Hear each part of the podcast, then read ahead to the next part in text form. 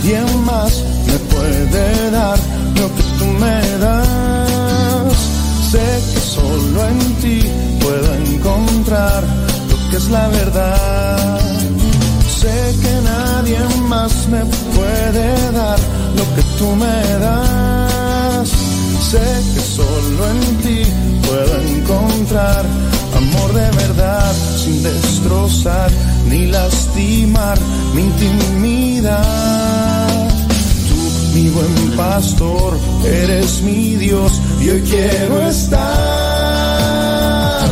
cerca de ti, donde tú estás, donde mi alma encuentra paces junto a ti. Quiero escucharte, alimentarme con tu cuerpo y recibir así tu bendición dentro de mi corazón.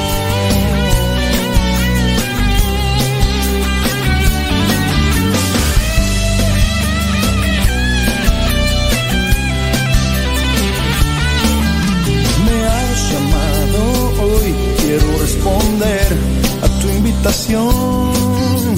Buscas un encuentro personal con mi corazón, es tuyo hoy. Ven, tómalo, acéptalo. Un poco es lo que hay en mí, si así tú lo quieres, úsalo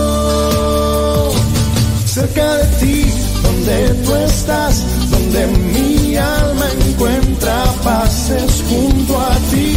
Quiero escucharte, alimentarme con tu cuerpo y recibir así tu bendición. Cerca de ti, donde tú estás, donde mi alma encuentra paces junto a ti. Quiero escucharte, alimentarme con tu cuerpo y recibir así tu bendición ¿Les gusta esa rola? Cerca de ti, te interpreta Hiram Limón. Fíjate que le he dicho muchas veces a Hiram Limón que, que si nos regala una canción y no nos ha dicho nunca que sí o no. Eh, vamos a ver cuántos mensajitos llegan de los que digan quiero esa canción. Ahí en Facebook y en YouTube. Y se los vamos a poner solo unos instantes. Vamos aquí a hacer algo pues, fuera de lugar. En Facebook y en YouTube que digan, solamente que digan yo la quiero. Yo la quiero. Yo la quiero. Yo la quiero. Yo, yo la quiero. Yo la quiero, así nomás. Si llegan muchos, muchos, muchos, muchos, muchos. También ahí al, al tele. No, al Telegram no, por favor. Al Telegram no. Nomás al, al este. mm, Al Facebook. Que digan, yo la quiero. Son 37 minutos después de la hora. 37 después de la hora. Georgina Betancourt, allá en Peribán, Michoacán. Saludos a los de Peribán. Fíjate que aquí hay varios. Varios chamacos y chamacas de formación en Peribán. De Peribán. Sí. Preguntan, Georgina, que si conoces a Epungio, Michoacán. Epungio. Saludos, Odalis, Odalis, Odala, le canta. Ta, ta, ta. Saludos, Aida Ruiz. Tengo frío, quién sabe por qué será. ¡No es cierto! No lo he prendido, no lo he prendido porque ahorita no hay necesidad. No hay necesidad. No hay necesidad. tengo frío. No, no es cierto, no tengo frío. Está fresquecito, no hay necesidad, está fresquecito. Está agradable, está agradable. Saludos Norma Soto desde el Monte, California. Descansando un rato. Yo también ya descansé un rato. Me eché un descansito. ¿Sí? Barriga dice yo la quiero. Eh, Odalis dice que también yo la quiero. Well. Saludos de Marión Carolina del Norte. Hola Vali, Lupe Barriga, que transita por tus venas. ¿Qué pasotes con tus zapatotes? ¿Qué pasotes con tus zapatotes? Que se nos va el internet, hombre. Y todo se debió pues a una cuestión de Lorena Sánchez, yo la quiero. Eh, desde Guanatos. No, no, no llegaron muchos, yo la quiero, ni modo. Ni modo. Ni modo. Carlos Agustín dice. Dice Georgina Betancourt que no conoce Pungio. No conoce Pungio, dice Georgina. Así me dejó un, mensaje Lenali. ¿Qué me querrá decir Lenali? Lenali, Lenali, le cantaba. Dice, esperando que se encuentre bien. Gracias, Lenali. Justo ahorita está sonando la rolita de la abeja. Ya la acabo de encontrar en, en busca del néctar. Ah, ándale. Johan Álvarez. Eh, por usted es que llegué a escuchar esta rolita. ¿Te gusta la rolita en busca del néctar con Johan Álvarez? ¿Está china, no? Sí. Ay. Y mi ¿dónde está? Usted comenta que es el cumpleaños de Matías. Sí, hoy es el cumpleaños de Matías. Le mandan saludos cordiales de parte de Sarita y de César. Lenali y que cumpla muchos años. No, pues los que Dios quiera. ¿Para qué tantos? Que cumpla muchos años, que digan, bueno, sigan diciendo. Le hace presente nuestros. Sí, se los voy a ustedes mismos este, pueden dejárselos ahí en el. En el YouTube. Y ya le digo, Matías, atáscate, que no es de todos los días. Atáscate, Matías, que no es de todos los días, Lenali. Lenali, le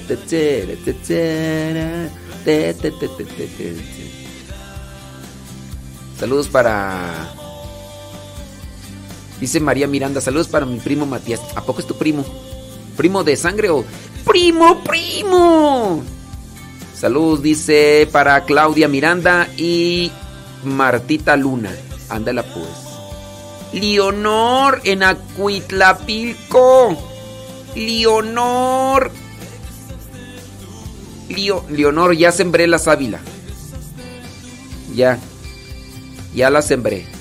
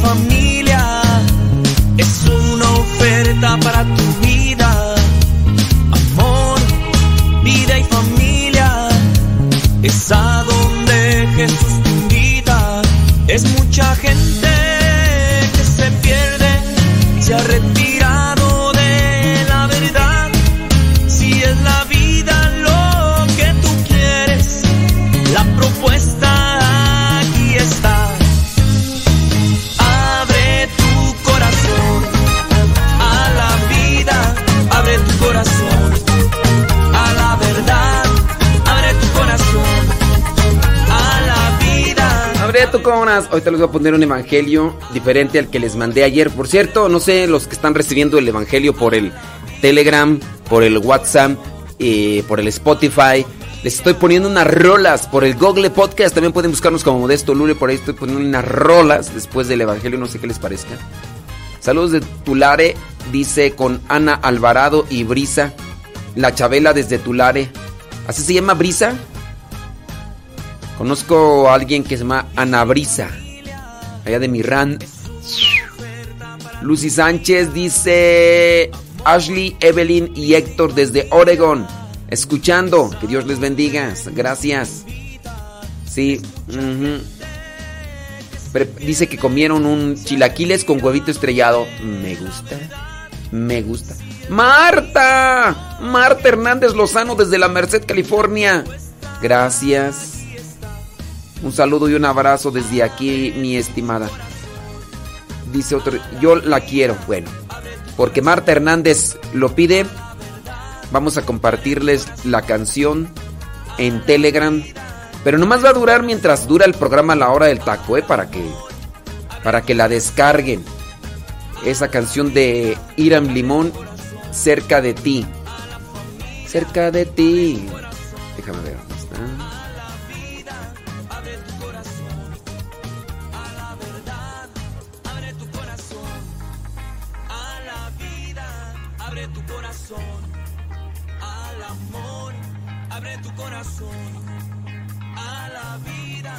abre tu corazón a la familia. Ahí va. Cerca. Cerca de ti. Iram Limón. Canción. Apúrense a descargarla, ¿eh? Porque. En estos momentos vamos a escuchar la palabra de Dios.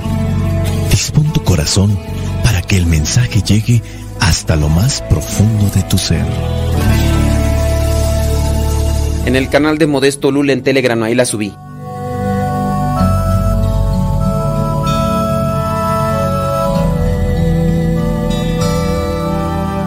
El Evangelio que la iglesia nos presenta para el día de hoy, en esta fiesta del apóstol Matías, corresponde a Juan, capítulo 15, versículos del 9 al 17.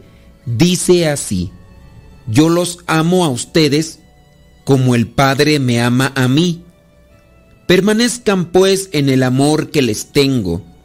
Si obedecen mis mandamientos, permanecerán en mi amor, así como yo obedezco los mandamientos de mi Padre y permanezco en su amor.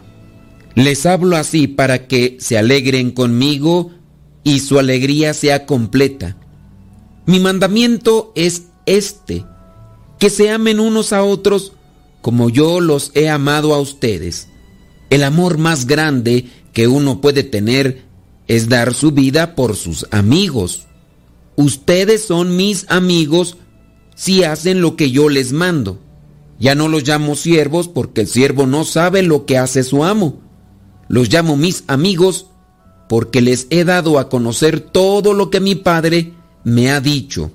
Ustedes no me escogieron a mí, sino que yo los he escogido a ustedes y les he encargado que vayan y den mucho fruto y que ese fruto permanezca. Así el Padre les dará todo lo que le pidan en mi nombre. Esto pues es lo que les mando, que se amen unos a otros. Palabra de Dios. Te alabamos, Señor. Señor Jesucristo, nuestro divino Salvador, gracias te damos por tu infinito amor. Te escuchamos en la palabra, te recibimos y adoramos en la Eucaristía, te servimos en los hermanos.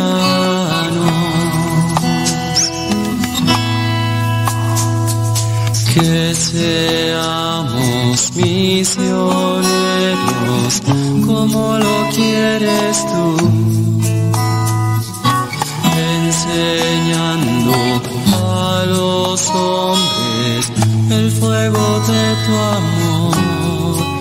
El Evangelio que la iglesia nos presenta el día de hoy es una compilación de varios que ya se nos han presentado en los días pasados. Jesucristo nos habla del amor. Él nos ama y quiere que también correspondamos a ese amor y habla concretamente de la obediencia a sus mandamientos y en esa obediencia respondemos a su amor. Cuando Dios hace un llamado y nosotros respondemos a ese llamado, respondemos a su amor. La iglesia el día de hoy tiene presente a San Matías Apóstol. De San Matías se habla en el primer capítulo de los Hechos de los Apóstoles, cuando es llamado y escogido para ser uno de los doce apóstoles del Señor, en sustitución de Judas Iscariote, aquel que traicionó al Maestro. Debía cumplir con el requisito previo de haber estado presente en los hechos acontecidos en la vida de Jesús desde el bautismo en el Jordán. San Matías es elegido por un sorteo. Había otro candidato, otro discípulo llamado José, apodado o llamado Barsabás. Cuenta la tradición que después de haber recibido el Espíritu Santo, en Pentecostés, San Matías, apóstol, comenzó a predicar pero no se tienen muchas noticias de él. Unos dicen que San Matías fue crucificado, mientras que otros aseguran que fue decapitado. Lo que sí es cierto es que él murió en Jerusalén y que sus reliquias fueron llevadas por Santa Elena hasta Treveris, lugar donde son veneradas sus reliquias. Según San Clemente y San Jerónimo, San Matías fue uno de los 72 discípulos de Jesús que fueron enviados de dos en dos durante su ministerio de predicar y sanar a los enfermos, y había estado con él desde su bautismo con Juan el Bautista hasta el momento de la ascensión. En el libro de los Hechos de los Apóstoles, capítulo 1, versículos del 15 al 26, en los días siguientes a la ascensión, San Pedro propuso a los hermanos reunidos, que eran 120, para que entre ellos se eligiera a un hombre para completar el lugar que dejó Judas el traidor. Jesucristo había elegido a doce apóstoles. Con la muerte de Judas Iscariote habían quedado once y se tenía que completar el número elegido por el maestro. Dos discípulos estaban ahí, José llamado Barsabás y Matías, y de entre estos dos eligieron a Matías. Se hizo un sorteo y dentro de ellos dos salió elegido Matías. Según la tradición, Matías el apóstol murió en el año 80. Dios nos hace un llamado a todos y nos hace un llamado para obedecer y cumplir sus mandamientos.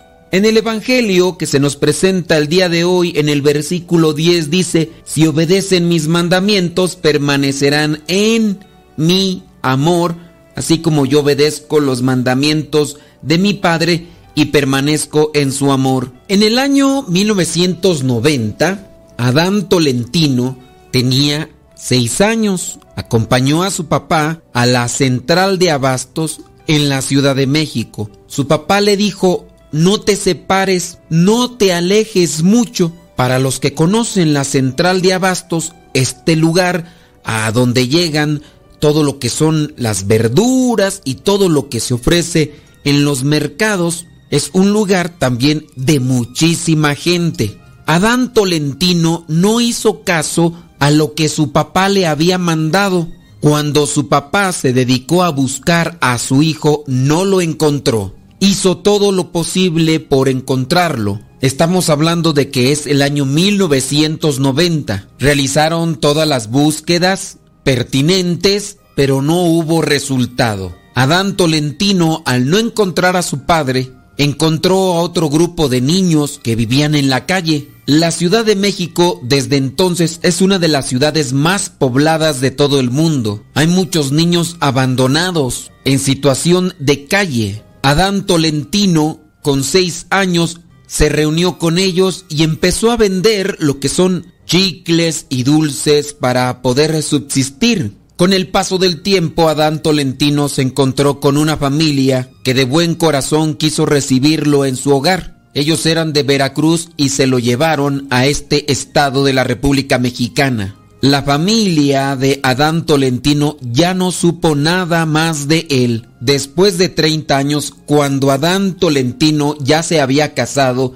y por insistencia de su esposa, que de hecho ya estaban viviendo en otro estado de la República, acudieron a un organismo que se dedica a buscar a esas familias que se han perdido en los años. Con ayuda del gobierno y este organismo fue un 29 de junio del 2020, 30 años después, que Adán Tolentino volvía a reencontrarse con su familia. El hecho quedó registrado ante cámaras de televisión y reporteros. Este reencuentro sonaba como si fuera sacado de una telenovela. Pero lo cierto es que la realidad muchas veces supera la ficción. El papá le había dado unas indicaciones a su hijo y este no había sido obediente. Las consecuencias ahí estaban. Hoy en la palabra de Dios encontramos esta indicación de parte de nuestro Señor Jesucristo.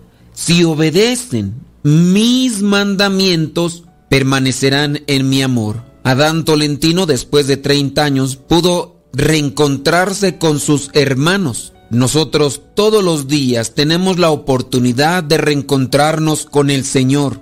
Si obedecemos sus mandamientos, permaneceremos en su amor. Y permanecer en su amor es estar en posibilidades de recibir bendiciones. Cumplir con sus mandamientos es la forma en la cual uno dispone el corazón para recibir la bendición de Dios. Si te alejas de mí, no te puedo resguardar, no te puedo salvar, no te puedo ayudar, no te puedo curar, no te puedo levantar si te caes. Dios no nos quiere ver sufrir, pero en nuestra desobediencia nosotros recibimos la consecuencia de nuestros actos. Ante la presencia de Dios, nosotros debemos de analizar qué tan obedientes hemos sido a su palabra. Puede ser que en nuestra vida ya hayamos experimentado cierto tipo de dolor, de angustia, de sufrimiento, de sequedad, de soledad. Y a veces nos preguntamos, ¿por qué Dios mío? ¿Por qué me has abandonado? ¿Por qué no me has curado? ¿Por qué no me has cuidado? Y puede ser que nosotros mismos solamente estemos recibiendo lo que por nuestra desobediencia sembramos en algún momento de nuestra vida. Cuando somos niños nuestras mamás nos dicen, no corras así, no te subas a ese árbol, te vas a caer y en nuestra desobediencia corremos, nos caemos, nos subimos al árbol y caemos y después estamos llorando. Cuando nuestra mamá nos puede alcanzar, a veces con amor nos dice, te lo dije, no hiciste caso, sé obediente. Algunas mamás incluso en ocasiones nos llegan a rematar. Para que aprendas te voy a dar también yo unos cuantos, dicen algunas mamás y aún así experimentando esos sinsabores de la vida por nuestras desobediencias, somos poco obedientes. Nos convertimos en renegones, en quejosos y sufridos. No aprendemos la lección, pero hoy la misma palabra nos lo recuerda. Hoy nos invita a estar atentos a este mensaje de salvación.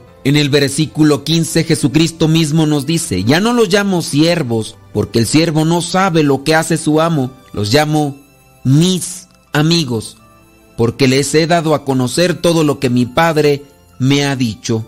Ustedes no me escogieron a mí, sino que yo los he escogido a ustedes y les he encargado que vayan y den mucho fruto y que ese fruto permanezca. En la medida del esfuerzo, en la medida del sacrificio, el fruto será abundante. Y no solamente abundante, también será dulce para el espíritu. Cuando ya hemos experimentado los sinsabores de la vida, cuando hemos experimentado la amargura como consecuencia de nuestra desobediencia e ingratitud, a veces podemos valorar todo aquello que Dios mismo nos regala, esperando que hayamos aprendido la lección y que seamos obedientes para que permanezcamos en su amor y que al mismo tiempo seamos arropados por su misericordia. Adán Tolentino después de 30 años pudo volver a mirar a su familia. Que nosotros recapacitemos y reflexionemos y podamos volver a mirar el rostro de Dios. No nos apartemos de sus mandamientos para permanecer en su amor. Soy el Padre Modesto Lule de los misioneros servidores de la palabra. La bendición de Dios Todopoderoso, Padre, Hijo y Espíritu Santo descienda sobre cada uno de ustedes y les acompañe siempre. Vayamos a vivir la palabra. Lámpara es tu palabra para mis pasos, luz en mi sendero. Lámpara es tu palabra para mis pasos, luz en mi sendero. la luz.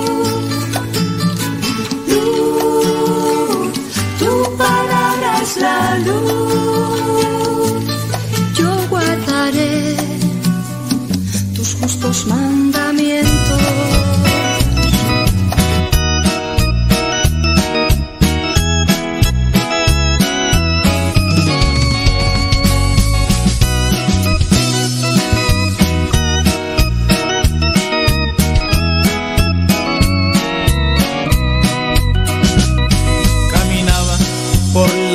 sin sentido, entre sueños que no dan felicidad. Poco a poco fui llenando de amargura este corazón de odio y de maldad, presa fácil para un mundo que te ofrece en los vicios su falsa felicidad. se me revelaba y me llevó a Jesús a la verdad. Cuando alguien me habló de Jesús y me dijo cuál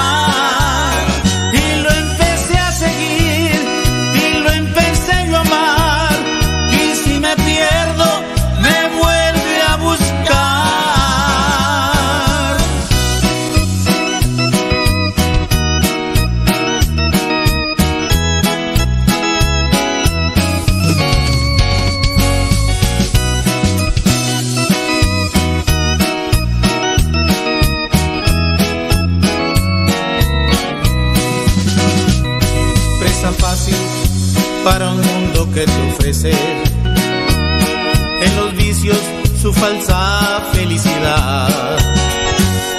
Pero mi alma siempre se me revelaba y me llevó a Jesús a la verdad. Cuando alguien me habló de Jesús y me dijo,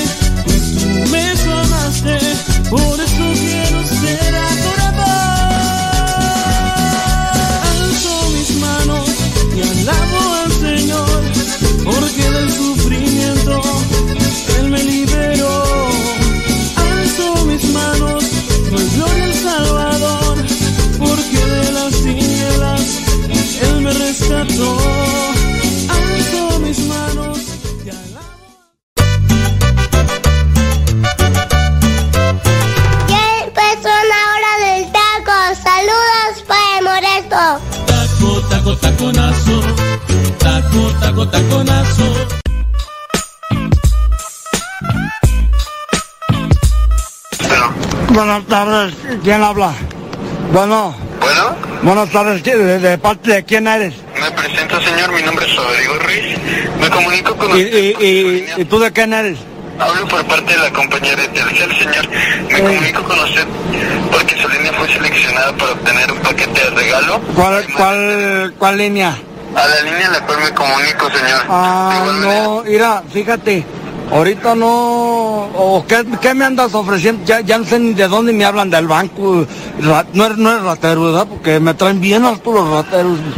No, señor, hablo por parte de la compañía de Telcel. El motivo de mi llamada, le comento el motivo de mi llamada es para invitarlo a que forme parte de la compañía Y no, mira, yo, no, ah, yo no, a mí, a mí no me andes invitando, ¿verdad? Porque ahorita no tengo chance y este fin de semana ya lo tengo ah, ocupado. Fíjate, acá vienen unos parientes del norte y vamos a hacer una, una borrachera y por si gustas en el rancho de mi compadre Isidro, de mi compadre Isidro en las jilguerillas. Ah, entiendo, señor. Sin embargo, también es para que usted genere un gran ahorro en su línea celular. De igual manera. Ahorro, ahorro, mira, nunca ahorro nada desde morrillo y nunca me ha gustado ahorrar. Fíjate que, ¿para qué ahorra uno, da? ¿Para qué? El dinero no sirve de nada guardado. ¿Para qué ahorra uno? Mejor ir a compramos cosas, cervezas y triquis y botines y sacos perrones para andar en caballo como don Antonio Aguilar. Ah, entiendo, señor. Sin embargo, esta es la oportunidad perfecta para que genere su primer ahorro. Usted me comenta. Eh, mira, bueno, sí, sí me, sí, sí me gusta eh, eh, ahorrar y así porque puedo comprarme, ahorita que traigo una yegua ya bien jodida, bien viejita, pero quiero comprarme un caballo alazante, dime cómo le hago para guardar el dinero. Pues, señor, precisamente mi llamada es para que usted genere ese ahorro y usted... ¿Usted vende, usted vende caballos o por qué precisamente, a ver, ¿dónde te veo pues para tratar el caballo? Porque tengo muchas ganas de comprarlo.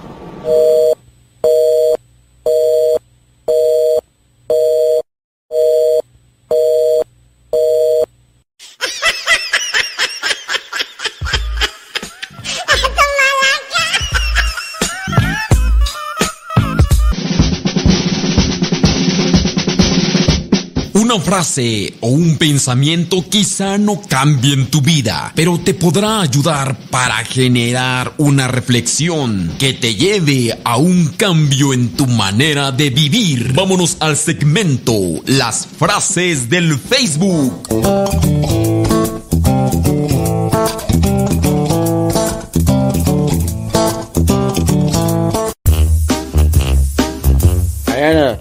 Allá en el rancho de las gilerías de mi compadre Isidro. Que por cierto, ma- mañana es día de San Isidro Labrador, ¿no? Creo. Creo. Creo, creo, creo, creo. Déjame checar aquí. Es la una de la tarde ya con ocho minutos. Gracias por acompañarnos. Thank you very much. ¿Dónde está tu santoral? Saxara, sansara, sansananananana. Hoy es día de San Matías y atáscate Matías que no es de todos los días. De los santos Víctor y Corona, mártires. También de San Isidoro de Quíos. También de San Poncio de Simies, mártir. Del santo Cartago el joven, el joven, eh, el joven. También de Santa Teodora de Gu- Guerin. También del santo Hereberto de Toulouse, obispo. También del santo Miguel Garicoitz. También de la santa María Dominica Mazarello.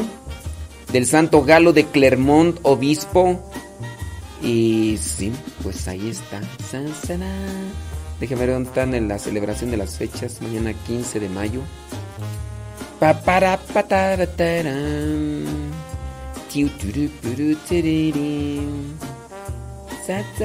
Hoy tú no quieres. ¿Por qué no quiere pues, hombre? Ahí está. 15 de mayo. Dionisia de Troas, Santa. San Isidro Lavador. Sí, ya, ya ves.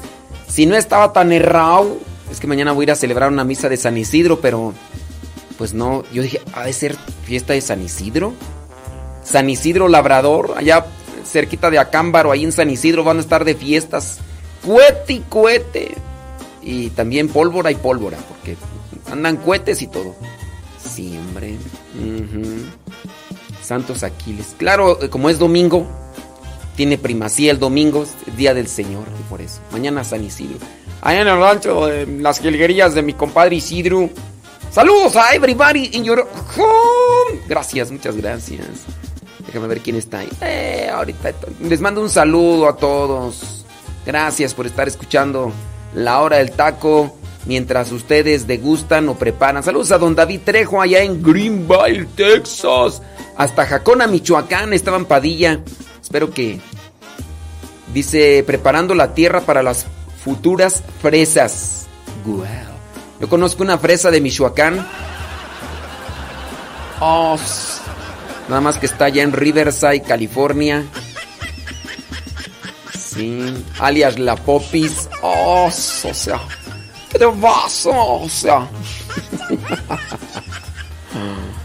Ay, saludos para el esposo Carlos Lua.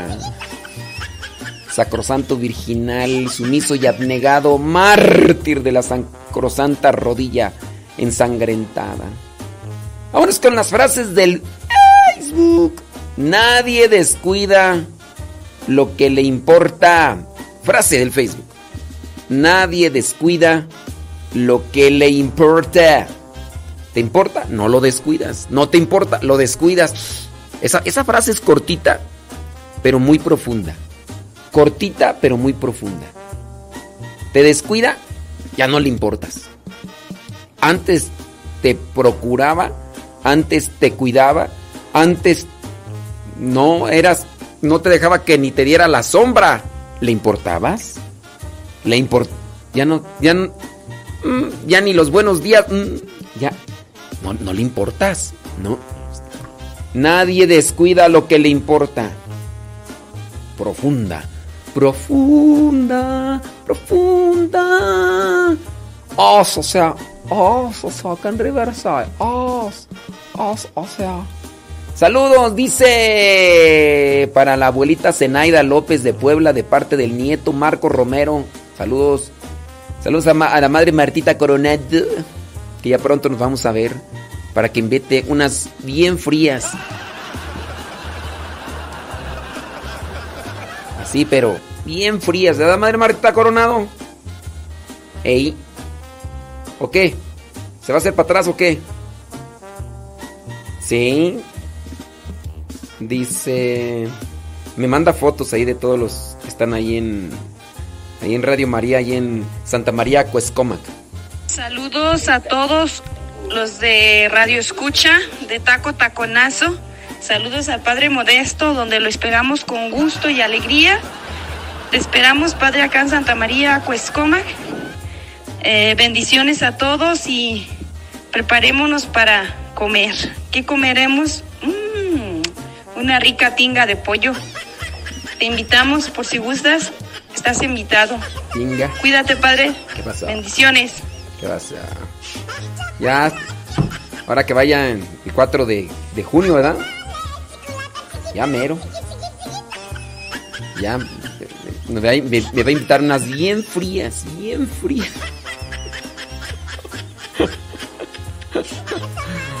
Dice. César Augusto Sandoval desde Ameca. Te pasaste, padre, con la broma. No dejaban hablar al muchacho. Es para que se rían, César Augusto. Es la hora del taco, un chistecillo, una bromilla. Una bromilla de vez en cuando. ps. Saluditos desde Culiacán, Sinaloa, Vicky Berreiro. Gracias a los que nos mandan sus mensajitos ahí por el WhatsApp.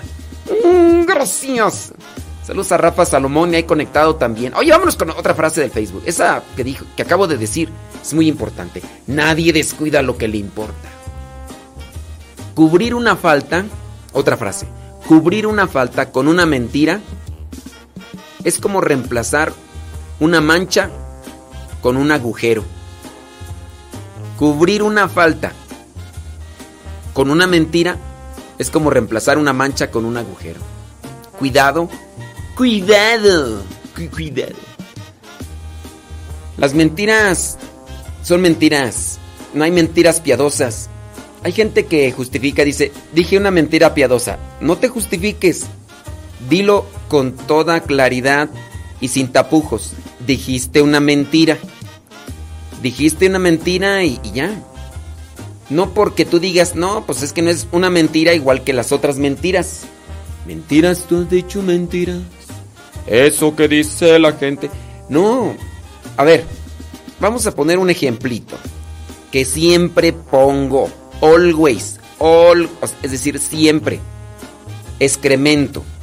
Excremento, el que tú quieras. El excremento siempre será asqueroso, espantoso. Saludos a Leti y a Ramiro allá en Uriangato, Guanajuato, hola parientes. El excremento de puerco. El excremento de puerco siempre será asqueroso y apestoso. No puedes decir, estoy sacando una carretilla de excremento de cerdo. Eh, la estoy sacando, ¿no? Y puede ser que tengas, no sé, un poquito del tamaño de un frijol. Ah, mira, aquí tengo algo que no es excremento. Pues no, o sea, mentira es mentira y ya. O sea, ¿para qué andas ahí? Queriendo encubrir las cosas, no. Una mentira es mentira. Entonces no andes queriendo cubrir tus faltas con las mentiras. Vámonos con otra frase. Lo que tiene que ser será. En su tiempo y en su momento. Solo confía en Dios y espera con paciencia. Lo que será, será. Angustiarte, desesperarte, dejar que el estrés, la, ansiedad te dominen, no eno, enojarte, no cambia las cosas. No cambia las cosas. Lo que se, lo que tiene que ser será en su tiempo y en su momento. A lo que lo que nosotros nos toca y corresponde es prepararnos. ¿Para qué te angustias de que no lo que sea lo que va a ser será ya, listo. Vamos. Hay tres cosas en la vida que jamás retornarán. Apúntate esa. El tiempo. El tiempo. En tu pelo tengo yo el cielo en tu No, de ese tiempo no. El tiempo. Hay tres cosas en la vida que jamás retornarán. El tiempo. Vívelo. Sabor. Te toca comer. ¿Qué te toca comer? Saborealo. Lo que te toque comer, saborealo, criatura. Sí. Hay personas que viven tan apresuradas en vivir lo que todavía no les toca que pues no, no se dan oportunidad para saborear. Entonces, el tiempo con relación a las cosas. Imagínate que hoy sea tu última comida. Porque por alguna razón... ¡Ay, no digas eso! Tú nomás estás trayendo la mala suerte, Dios mío. Porque tienes que hablar de esas cosas, hombre. Ay, tú eres una vez de mal agüero, Dios mío. Yo no entiendo por qué.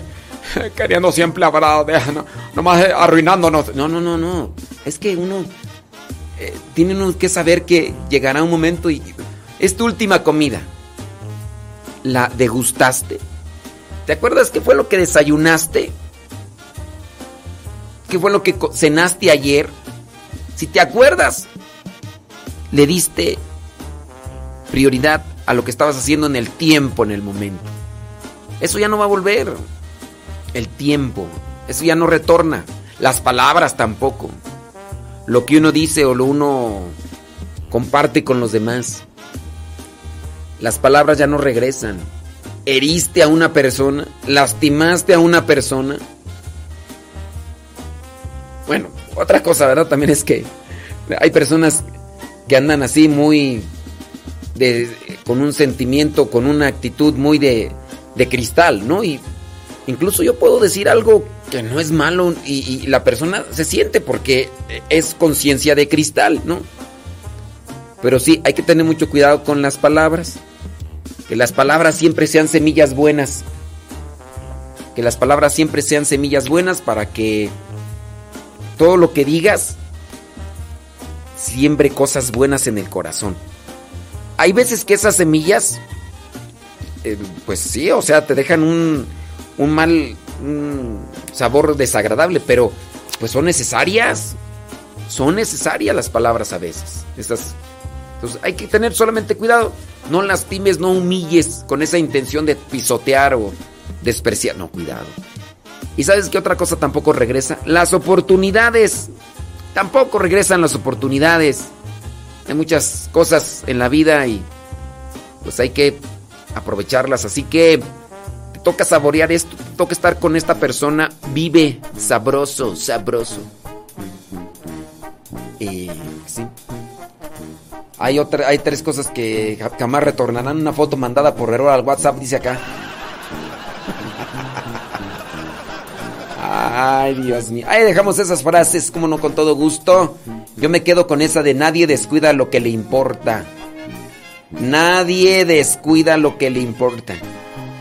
Así que no seamos agridulces. Porque hay gente que, que, por ejemplo, hace poquito que me reclamaban a mí que me decían mis cosas. ¿Qué me decían tú? ¿Qué me decían? De, déjame acordar a ver si por aquí guardé el, el mensajito donde me tiraban así sabroso. Dije, ah, bueno, total. Total, ¿qué más da? Tiriti, tiririririti. Ya ni me acuerdo qué fue lo que me dijeron. Ah, sí, me dijeron en un mensaje que me mandaron ahí a mis redes sociales, porque yo comparto así cosillas de chistosas, ¿no?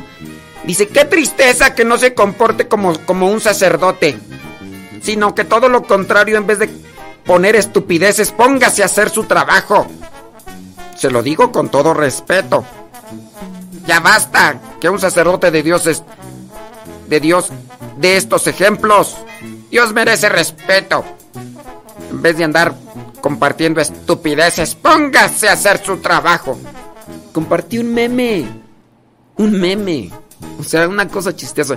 No fue una cosa sucia, eh, cochina, puerca. No, un meme. Así como el, los memes del día de ayer de este. El clásico, ¿no? ¿Cuál era el de ayer de los, del día 13? Oye, vamos a comer unos tacos. No puedo, es viernes 13. ¿A poco eres supersticioso? No, es que me pagan hasta el 15. ¡Ay! ¡Ya basta de publicar estupideces! ¿Por qué anda publicando esas estupideces? En vez de póngase a hacer su trabajo. Se lo digo con todo respeto. ¡Qué bárbaro! No, no se amargue. No, hay que disfrutar la vida, hombre. Hay de bromas a bromas. Hay de cosas a cosas. Y ¿O tú qué opinas, Rafa? A ver, yo te he compartido mis memes, Rafa. Eh, ¿Los memes ofenden, Rafa?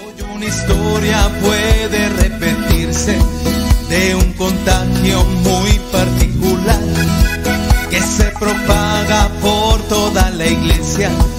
El agridulce lo han hecho llamar.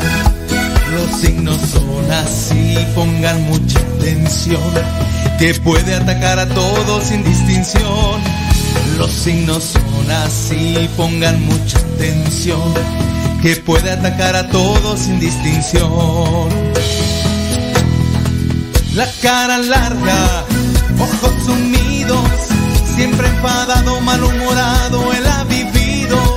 No tengo tiempo, soy ocupado, son muchas horas las que trabajo y estoy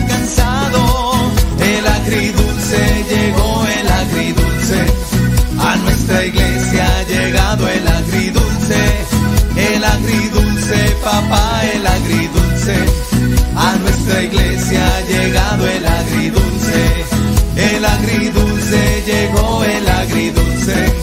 A nuestra iglesia ha llegado el agridulce, el agridulce, papá, el agridulce.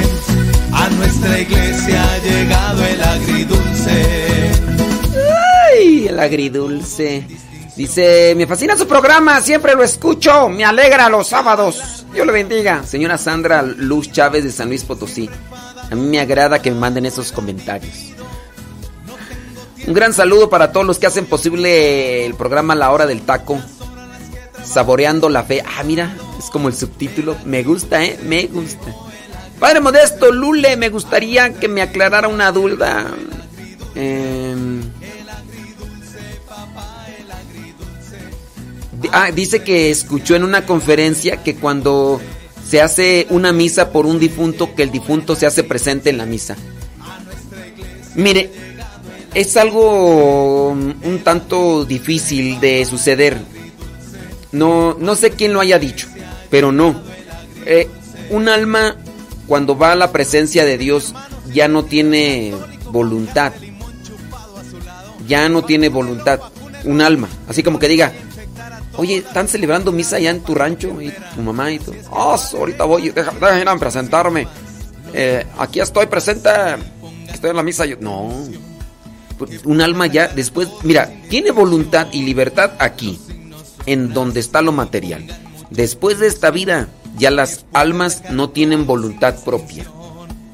No es que quieran estar aquí o que quieran estar allá. No sé quién te haya dicho eso. No sé quién te haya dicho eso. Pero analizándolo desde la fe, no se puede. No se puede. No sé quién lo haya dicho, pero a veces esas cosas se dicen y, y las dicen con intención de querer impactar o querer ser novedosos. Porque no hay forma de refutarle. No hay forma de refutarle. Pero analízalo desde la fe. Cuando, el al, cuando las personas mueren, muere el cuerpo y el alma se va a la presencia de Dios. Pero ya después de esta vida ya no tiene voluntad. Si es que por sus actos es llevado al infierno o es llevado a la presencia de Dios o a la purificación, ya no tiene voluntad. Muchas gracias Juan Ramos desde Guadalajara.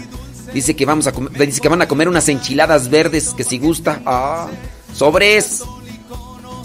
Y entonces, ¿qué vas a comer, Rafa? Ya no hay que ser agridulces. ¡Iu!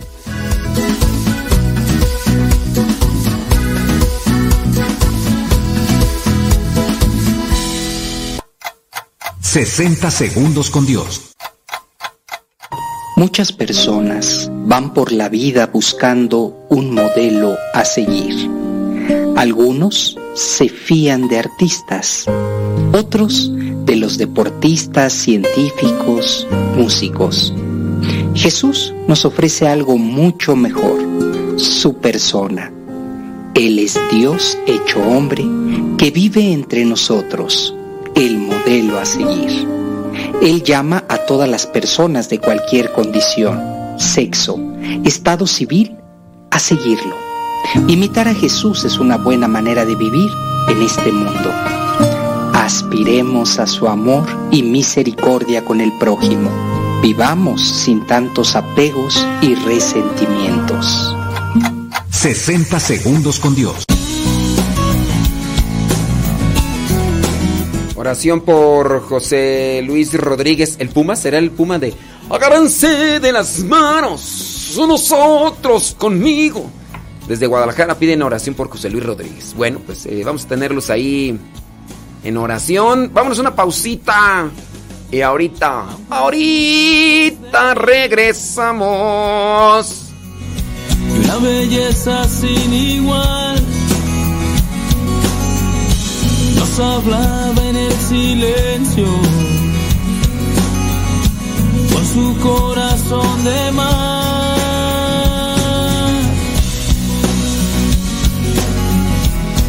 con su corazón de mar.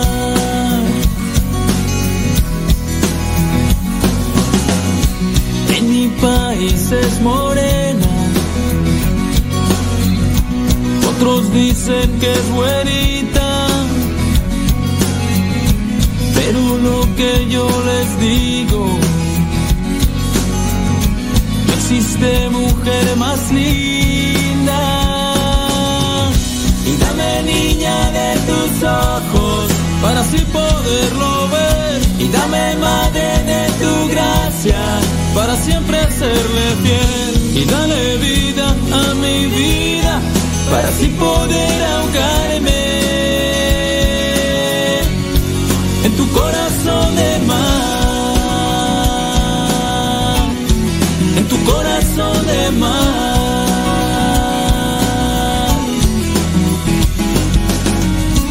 Aun con sus ojos de niña y una belleza sin igual hablaba en el silencio con su corazón de mar. Y dame niña de tus ojos para así poderlo ver. Y dame madre de tu gracia para siempre serle fiel. Y dale vida a mi vida para así poder ahogarme tu corazón de mar, en tu corazón de mar.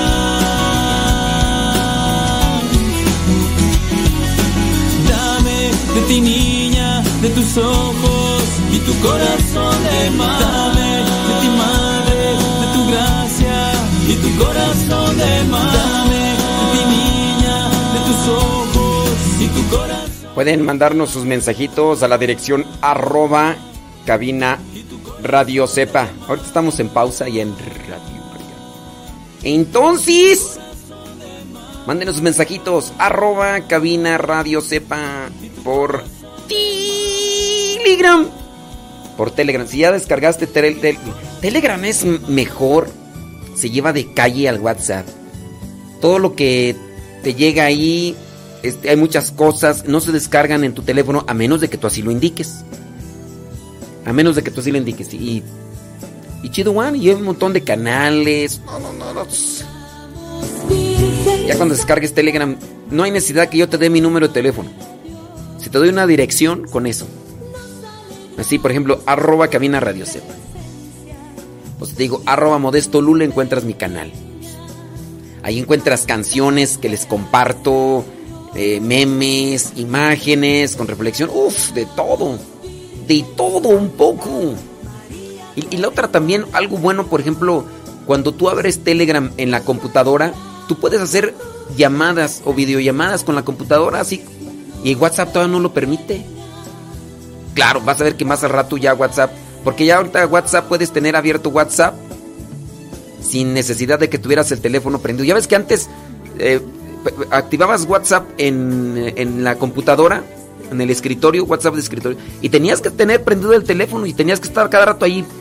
Porque si se dormía el teléfono, si se ponía así oscuro, ya se cerraba, ya no te permitía, ¿no? Ya, ahora ya, ya cambió. Eso se lo cambió a, se lo copió a, Telegram. Telegram desde el inicio. Ahorita Telegram tú puedes hacer llamadas así desde la computadora. Y hasta puedes tener apagado tu teléfono y tienes abierto Telegram, mira. Llevas la computadora para allá para acá y hasta puede ser que hasta el teléfono ya se te destruye y, Telegram ahí en la computadora se queda. Por eso yo digo, se los lleva de tajo. Ya que hacemos a regresar, ¿verdad? Gracias, vámonos. Santa María,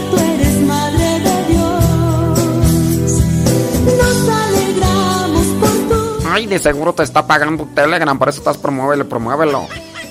Ay, ¿cuánto dinero te está dando Telegram, eh? ¿Cuánto dinero? No me está dando dinero. Mm, pues ya. Eso no te la creo. Porque a cada rato promueves Telegram. Nos alegramos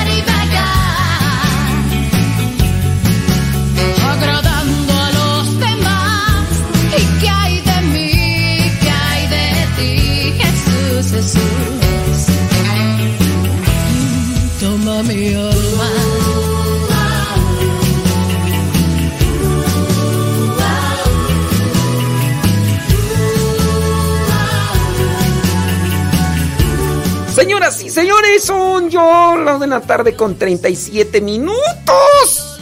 La hora del taco, aquí presente. ¿Cómo le va? ¿Cómo, cómo le ha ido? Gracias por estar en sintonía con nosotros. ¿Dónde anda Lucas? Lucas.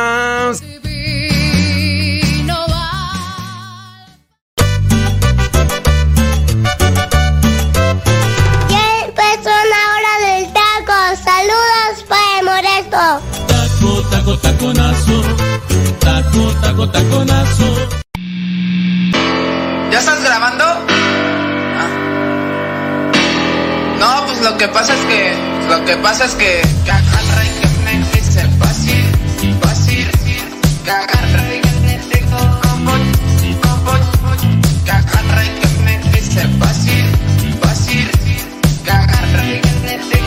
Son ya la una de la tarde con 38 minutos. Sí, ese rato estábamos ahí hablando sobre una persona que preguntó, que dice que escuchó en una conferencia que cuando se hace una misa por un difunto, que el difunto se hace presente en la misa. Yo les digo, no. O sea, no, por, por voluntad propia no puede. Ahora, que Dios lo permita, esa es otra cosa. Y eso es lo que comentaba Margarita Villaseñor, que le mandamos un saludo porque está ahí eh, en escucha allá en Los Ángeles, California.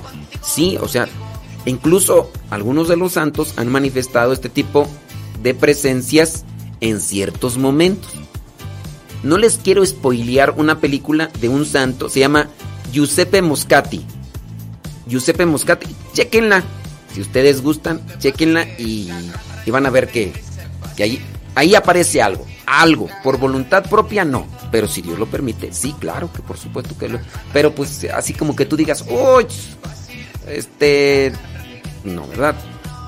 Hay muchos de los santos, entre ellos San Juan Bosco, y no recuerdo ahorita cuántos más, eh, pero hay varios santos por ahí que, que han manifestado una cierta cercanía o manifestación espiritual o a través de los sueños de los que ya murieron, pero no lo hacen por voluntad propia. Ahora, que se dice en el caso de algunos que murieron y vienen y se aparecen y todo eso, ahí tengan mucho cuidado, porque no propiamente son las almas de los que murieron, sino son demonios disfrazados de aquellos que murieron. Acuérdense que los demonios eh, circulan en una situación diferente espiritual entre nosotros. No los podemos ver, pero que están, están.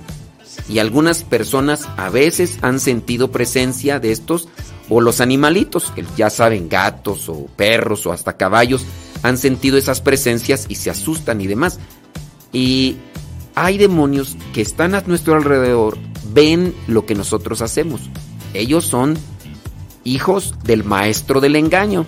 Entonces, no propiamente es que murió una persona y la, la invocan y se hace presente y dicen, ah, es que eh, ella era la única que sabía, ya se murió. No, pues tengan mucho cuidado. Y no necesariamente es que voy a ofrecer la misa por fulanita de tal que murió y se hace presente en la misa. No, no, nada de eso. Usted tenga mucho, pero mucho cuidado. Y hablando, hablando de situaciones y demás, viene Rafa Salomón. Ahorita, si quieren y gustan, le explicamos un poquito más sobre esas cuestiones, pero este hay que tener mucho cuidado con ese tipo de cosas que a veces se escuchan. Y si ustedes ya escucharon esto en una conferencia con cierta persona, yo les diría, tomen su distancia con esa persona porque está diciendo algo que no es doctrina. Algo que no es doctrina. All right, all right. Le mandamos un saludo a la hermana, a la hermana, a Sor Erika. Sor Erika está escuchándonos allá también en, en, California. Allá en, en, ¿cómo se llama tú? Este, Lake, Lake. Allá está en California. Bueno, vámonos con Rafa Salomón. Rafa, ¿qué vas a comer?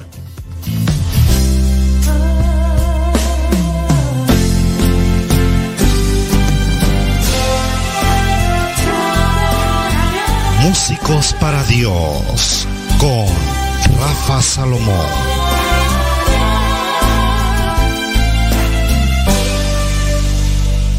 Saludos, es un gusto estar nuevamente con todos ustedes aquí en este espacio en donde reflexionamos acerca de este don que Dios nos ha dado y del servicio que ofrecemos cada vez que cantamos, cada vez que tocamos y por supuesto cada vez que compartimos las bondades de Dios en nuestras vidas por medio de la música. Músicos para Dios, hoy voy a abordar un tema que a lo mejor duele muchísimo y se trata de qué es lo que hay en nuestro corazón. Sí, qué es lo que verdaderamente hay y cómo lo cuidamos. Fíjense que cuando estamos iniciando, somos muy sensibles ante los comentarios, ya sean buenos, ya sean malos, pero esto nos va marcando. Y un ministerio, pues debemos cuidar siempre lo que hay en nuestro corazón, las emociones y alimentar esas emociones.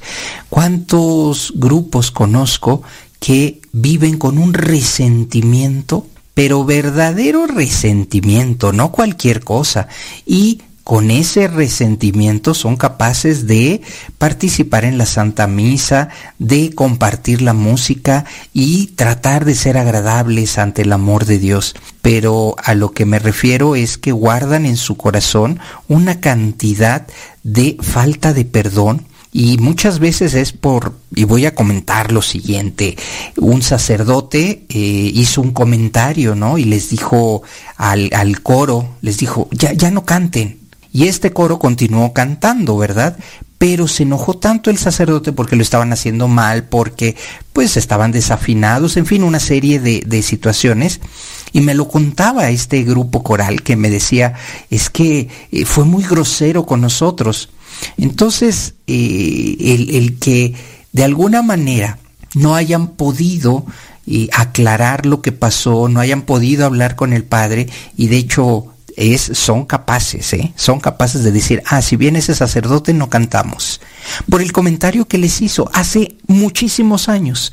Entonces, cuidar lo que hay en nuestro corazón nos eh, llena de una gran responsabilidad y darnos cuenta que, pues obviamente habrá personas a quienes les guste lo que hacemos, no les guste lo que hacemos, que no se adapten a lo que ellos esperan entonces, este comentario que te comparto, eh, pues ha marcado a este grupo. Y dicen, no, si, si el sacerdote viene, nosotros no cantamos. Y que busque a alguien más porque no vamos a cantar la Santa Misa con él. Porque hace muchos años les dijo esto precisamente, se enojó y les dijo, oigan, ya mejor silencio. O cantó él, porque no sé si han visto también que de repente el sacerdote, pues en, en, en el querer salir adelante, pues ignora literalmente al coro y él canta sus, lo que él considera. Que de esto vamos a hacer un, una participación también, pero, pero con otro, otro eh, concepto. Sin embargo, hoy estoy hablando de la parte ofendida, por llamarlo así, en lugar de ir y preguntarle, padre, ¿qué, cantos vamos a, a, acompañarle para cuáles le gustan, cuáles... Es importante, porque te recuerdo que él es el que está presidiendo la asamblea y eh, los músicos simplemente estamos para apoyar. Entonces, cuando ahí hay un choque de intereses, pues entonces se nota aquello que está forzado, se nota aquello que no está bien y en algún momento estos grupos, eh, grupos corales, pues tienen cierta aversión por algún sacerdote, fíjense nada más, y entonces en su corazón guardan esto. Tremendo, tremendo de verdad, no podemos llevar nuestra ofrenda si no nos hemos reconciliado. Dice Jesús, ¿verdad? En el Evangelio, lo dice, deja tu ofrenda y vete a reconciliar. Pues probablemente la reconciliación tiene que hacerse con el sacerdote tiene que hacerse directamente y, enfrentar y decir, a ver, Padre, si nos equivocamos, a ver, Padre, díganos cómo podemos mejorar y que esto no quede como algo o un antecedente en el que, pues no, como nos dijo, nos hizo el feo, nos, nos hizo sentir mal, pues no le hablamos, pues simplemente no este, pues no, no vamos a cantar, no vamos a participar en la Santa Misa. Hay que tener mucho cuidado con este tipo de actitudes y sobre todo cuidar lo que hay en nuestro corazón. Debe haber humildad, sobre todo músicos para Dios, humildad. Estamos aquí para aprender y seguramente el sacerdote eh, tiene algo muy importante que decirles a este grupo que se equivocó, que cantó desafinado o que simplemente no eran los cantos que él estaba esperando. Pero hay que aclararlo porque si no se convierten en heridas y después eh, estas heridas se convierten en reproches y después y luego un dolor enorme. Hasta aquí mi comentario en Músicos para Dios. Hasta la próxima.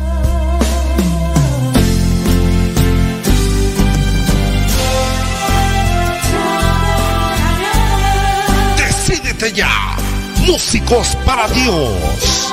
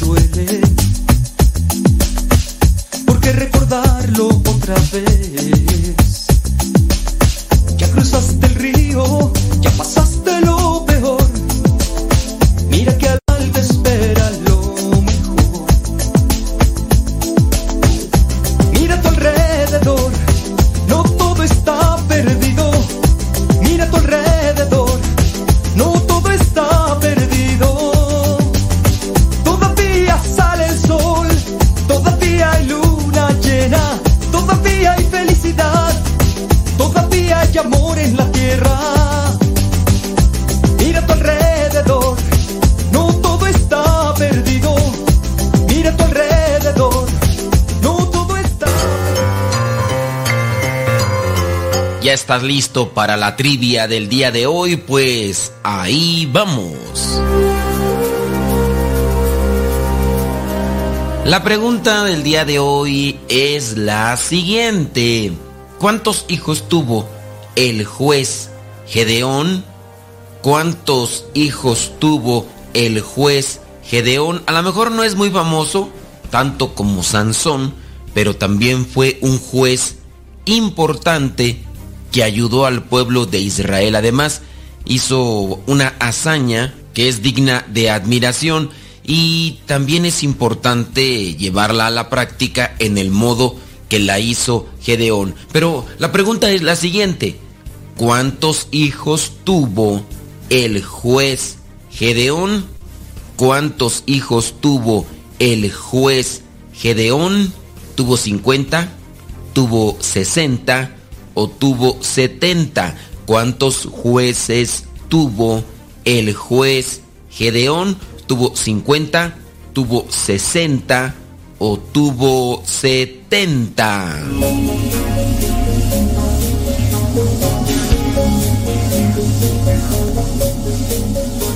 Si tu respuesta fue que tuvo 50, pues te equivocaste. Si dijiste 60, te equivocaste. Si dijiste 70, pues fíjate que sí. Fueron 70 hijos. Las situaciones en el pueblo de Israel pues no tienen que compararse en modo alguno a lo que estamos viviendo ahora, pero es importante cómo se fue desarrollando esta historia de la salvación. Gedeón, un juez importante que ayudó al pueblo de Israel. Ojalá y que te intereses por conocer la historia de Israel, teniendo presente que Dios envió a los patriarcas, Dios envió a los jueces, Dios envió a los profetas. En algún momento el pueblo de Israel se cansó y quiso tener un modo parecido a los que tenían los pueblos paganos y exigieron que se les pusiera un rey, un rey que los gobernase, porque ya no querían prácticamente a Dios. Dios les concedió ese rey, pero antes de que sucediera eso, Dios gobernaba a su pueblo por medio de los patriarcas, por medio de los jueces. En su caso, Gedeón estuvo al frente del pueblo de Israel por 40 años. 40 años sirviendo a su pueblo, defendiéndolo. La historia de Josué es muy interesante. Me gustaría que también dieras un repaso a esta historia de Josué que se encuentra en el libro de los jueces. Puedes encontrar esta historia en el capítulo 6, en el capítulo 7 y en el capítulo 8. Obviamente no vamos a leer todo lo que corresponde a estos capítulos, pero es un muchacho que escucha la voz de Dios. Dios le hace un llamado, ya desde ahí comienza. Dios le dice que tiene que destruir los altares paganos que tiene su padre, porque ellos pertenecen al pueblo de Israel, pero aún así su padre tiene altares paganos. Hay ciertos grupos como los amonitas, como los madianitas, que se dedican a estar atacando al pueblo de Israel, así como también lo hacían los filisteos.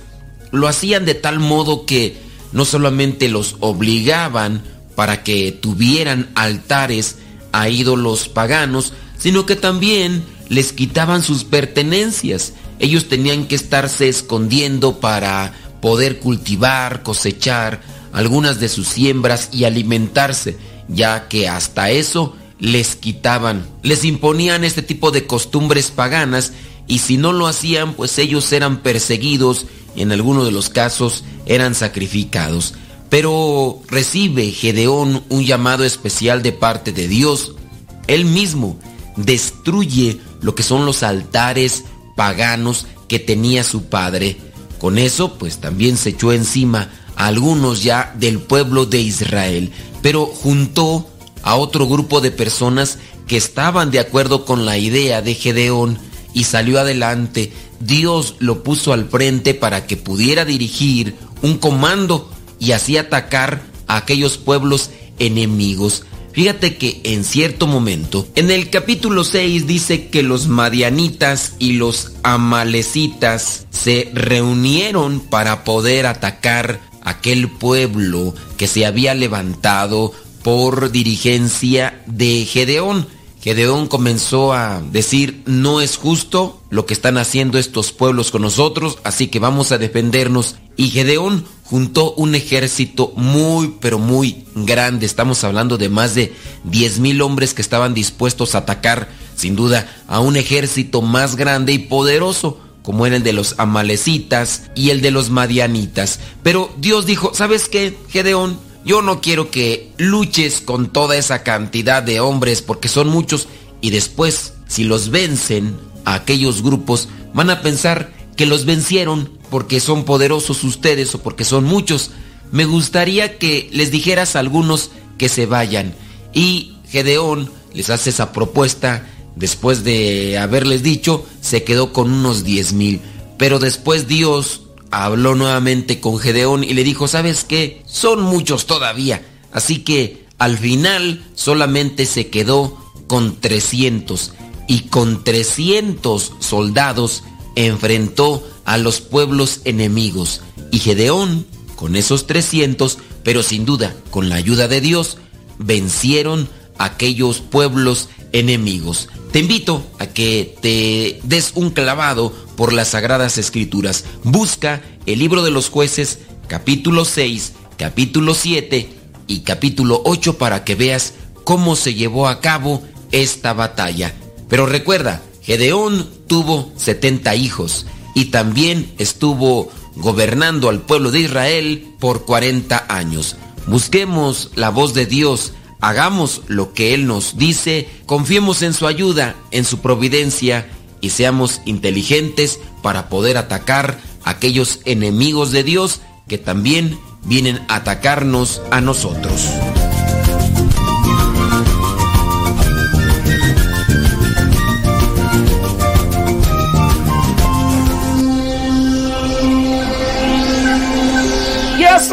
58 minutos después y la hora. Gracias a todos los que están allí conectados. ¿Qué van a comer? Platiquen, cuenten, a ver si se alborota la, la lombriz y nos da más hambre de la que por sí ya traemos.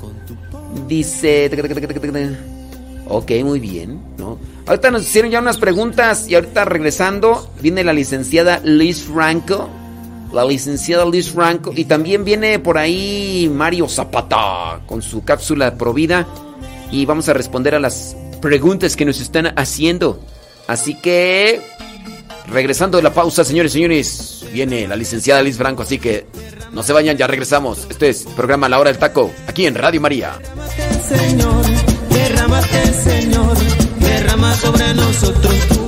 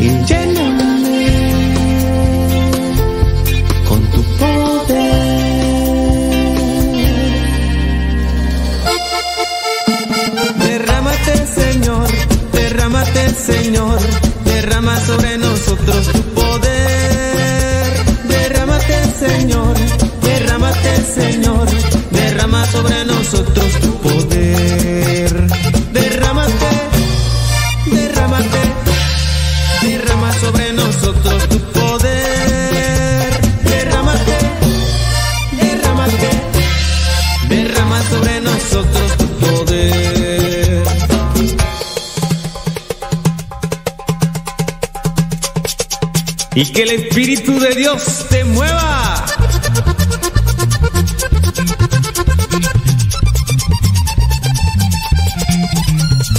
Oh Señor, derrámate.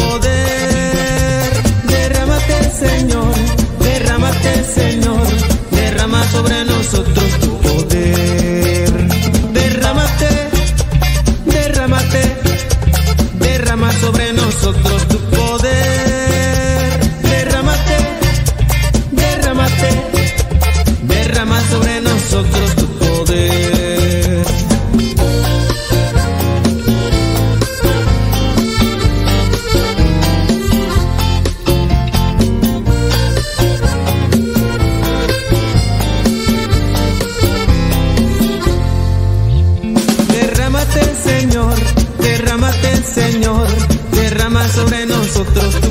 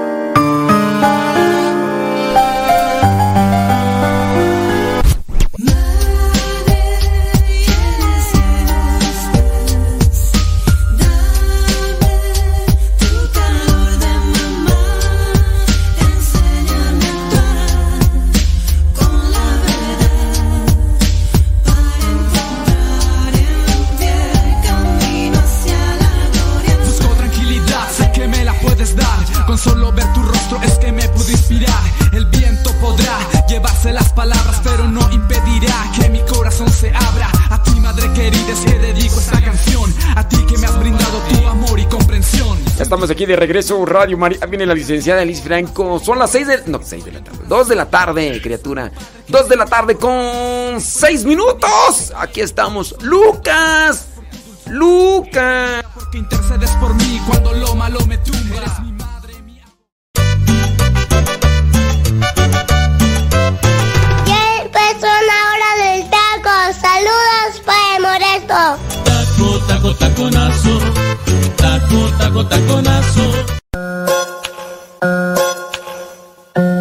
Yo recuerdo que mi jefita siempre me decía, ya ponte a trabajar, canijo, no naciste manco y ni me pidas dinero, que me ves cara de banco. Encontraba las cosas como si ella fuera un mago. Decía, si voy y la busco y la encuentro, ¿qué te hago? Cuando andaba enojada siempre decía que me calle y de castigo me ponía a barrer toda la calle. También me castigaba y me ponía a lavar el baño. Mijito, es por tu bien, yo no quiero hacerte daño. También decía, no me contestes que soy tu madre y si quieres permiso primero ve y dile a tu padre mientras vivas en mi casa y duermas bajo techo. Respetarás las reglas y harás algo de provecho. Te pones a estudiar, a trabajar o a lo que sea y limpias tu recámara que se mira bien fea. Y cuidadito con eso de nunca hacerle caso porque al descuidarte te lanzaba un buen guarachazo. Si quería ir a una fiesta siempre me decía esto. Te llevas a tu hermano si no tú tampoco vas. Cuando estaba chiquito pensaba cómo la detesto. Apenas salía de mi casa y preguntaba ¿dónde vas? Se aventaba sus buenos caldos en el calorón y me mandaba con la vecina pa' cobrarle el labón. Decía que en sus tiempos y a mi edad ya trabajaba. Limpiaba, trapeaba, cocinaba y planchaba. Todos sus regaños nunca los voy a olvidar. Ya ponte a hacer algo, estás todo el día en el celular. Cuando empezaba a llover siempre gritaba que la ropa. Ya quisieran otros pobres tener un plato de sopa. Eso siempre decía cuando no quería comer. Ahorita que lleguemos a la casa vas a ver. Empezaba a regañarme y siempre se equivocaba. Yo me soltaba riendo un tiraba. Pa' que no me regañara, decía lloro y me salgo. Te voy a pegar pa' que de veras llores por algo. Casi no entiende muy bien la tecnología, pero siempre me sacaba la garra ya con mi tía. Cuando llegaba tarde me decía que no era hotel. Ándele, ábrame el candado. Nel, parece que no entiendes, hace más caso el perro. Ya pórtate bien o te llevo al baño y ahí te encierro. Ponte a hacer lo que te dije o te voy a pegar. Debes aprender porque no siempre voy a estar. Yo no sé qué van a hacer el día en que me muera. Nomás de imaginarlo, ay, ni Dios lo quiera. Ella guardaba bolsas adentro de más bolsas y esas mismas bolsas adentro de más bolsas. Siempre me protegía y me decía, hoy no salgas. Si me quería tatuar, quería que me tatuelas. Yo sé que ya me ama y yo la amo también. Gracias por su regaño, sé que fueron por mi bien. Yo sé que ya me ama y yo la amo también. Gracias por su regaño, sé que fueron por mi bien. Mamá, ya te dejé mi ropa para que la laves. Mamá, ¿no has lavado los trastes? Vieja, ¿a qué horas me planchas la ropa? Las obligaciones del hogar son de todos los que viven en el hogar. Ya lavé mi ropa, ma. Todos los trastes están limpios y barrí la sala. Listo, vieja.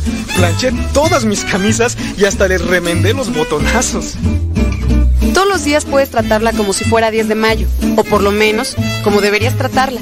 Porque todos tenemos madre, esposa o suegra. Respétalas.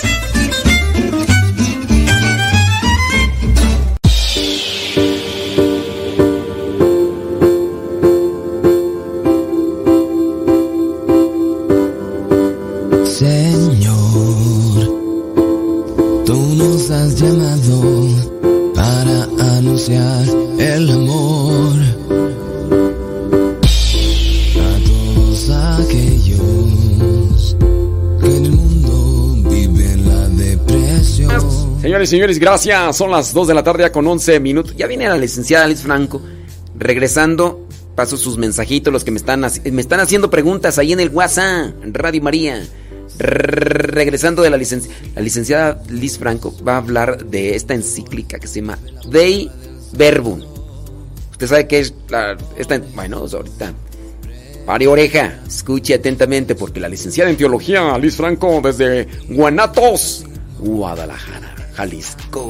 2 de la tarde con 11 minutos. Hoy día de San Matías, 14 de ma ma ¿Qué están comiendo? Mándenme foto.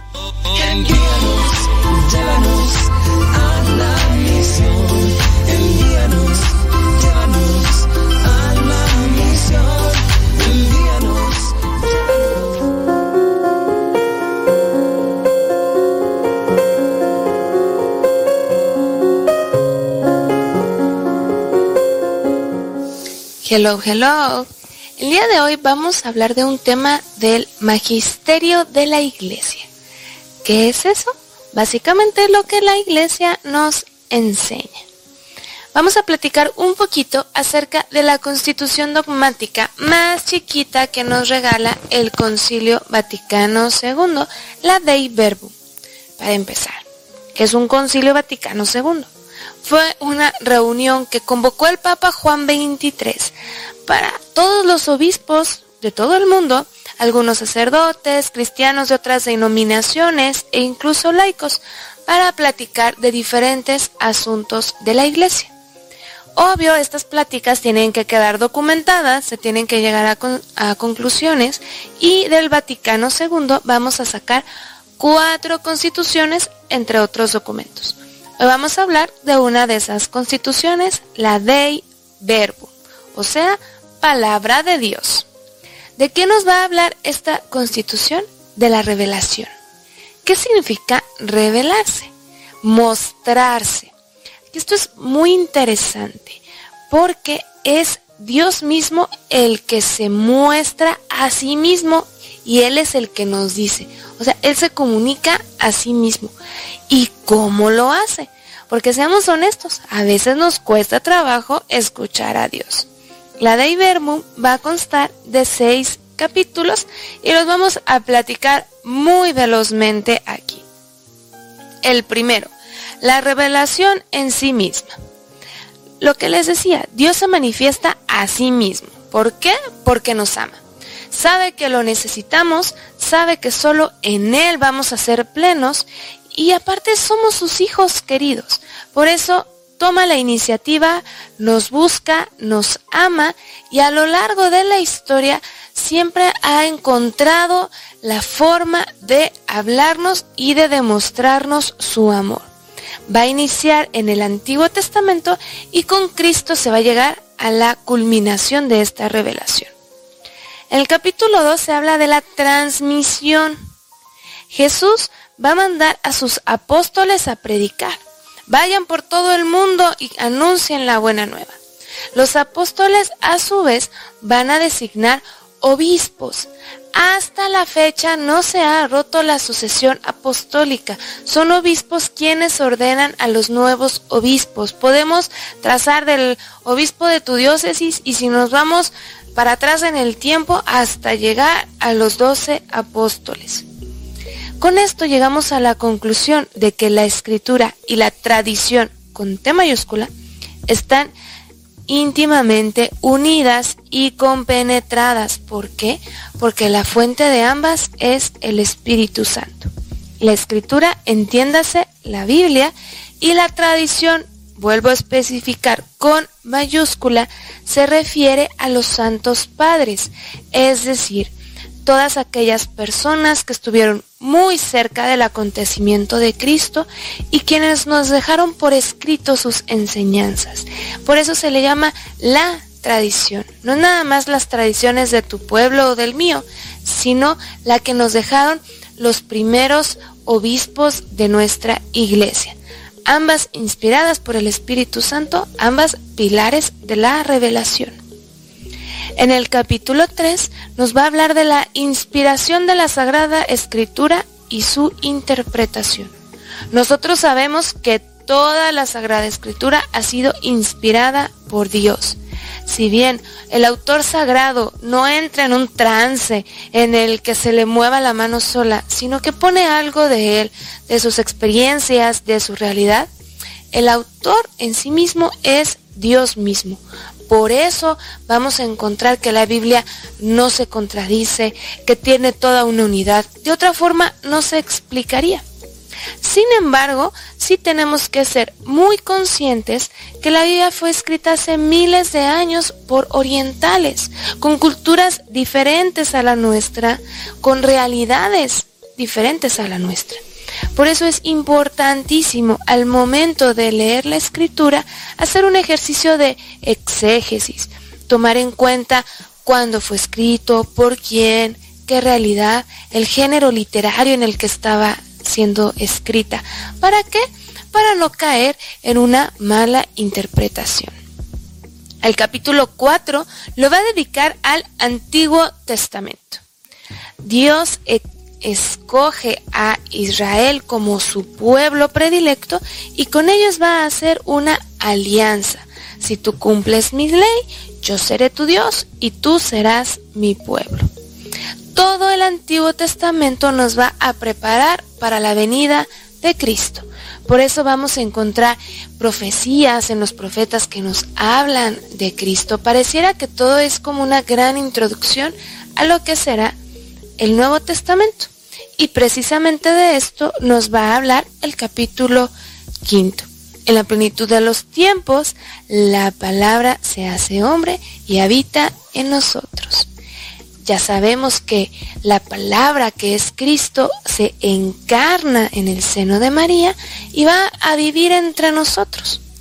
Los cuatro evangelios son, digamos, nuestros libros predilectos del, Nuevo Testamento porque nos narran la vida de Jesús, sus hechos, sus milagros, sus palabras y por supuesto su pasión y resurrección. Sin embargo, no son los únicos libros. Tenemos los Hechos de los Apóstoles, que como su nombre indica, nos va a platicar de las primeras hazañas de los apóstoles, las cartas que ellos mismos escriben y vamos a cerrar con el libro del Apocalipsis. Finalmente, en el capítulo sexto nos va a platicar de la Sagrada Escritura en la vida de la iglesia. Sí, muy hermoso lo que vivió el pueblo de Israel, precioso lo que vivió Jesús y muy interesante todo lo que hicieron los apóstoles. Pero eso todavía tiene resonancia en nuestra vida. Por eso sabemos que la Biblia es inspirada por Dios, porque aunque haya sido escrita hace miles de años, sigue teniendo actualidad y podemos aplicarla a nuestra realidad. Sin embargo, tenemos que abrir bien los ojos. Fíjate bien en la traducción de tu Biblia. Busca que esté autorizada por la iglesia y también te invito a que busques en tu parroquia centros de formación bíblica. ¿Para qué? Para no caer en malas interpretaciones y sacarle todo el jugo que se merece.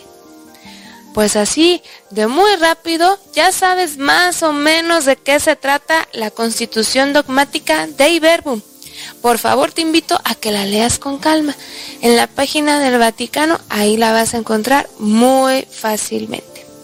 Esto fue todo por hoy. Yo soy Liz Franco y recuerda, razona, cree, ama y contempla.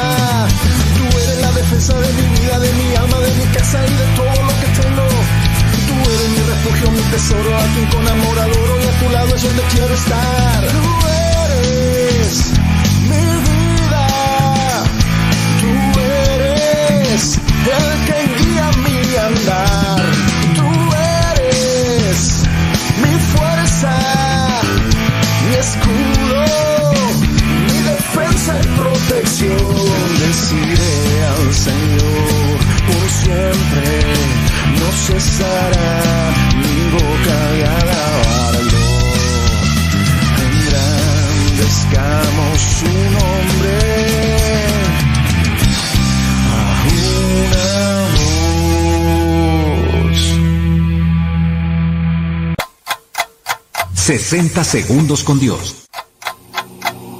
Cada vez que escuchas a tu enemigo, le das autoridad. El mal no se posesionó de Adán ni tomó su cuerpo. Tampoco lo hizo con Eva. Él simplemente habló y ellos le escucharon. Por eso, no lo escuches. ¿Ves? El mal no puede contigo si no le das lugar. Asegúrate de no estar escuchando lo que él habla, ni de estar de acuerdo con él. A veces somos tan débiles que a la menor provocación el maligno nos derrota, nos desilusiona y perdemos el impulso y la fuerza del amor. ¿Para qué creer? ¿De qué sirve esforzarme? ¿Y por qué perseverar? Si escuchas al mal, entonces te vas a desanimar.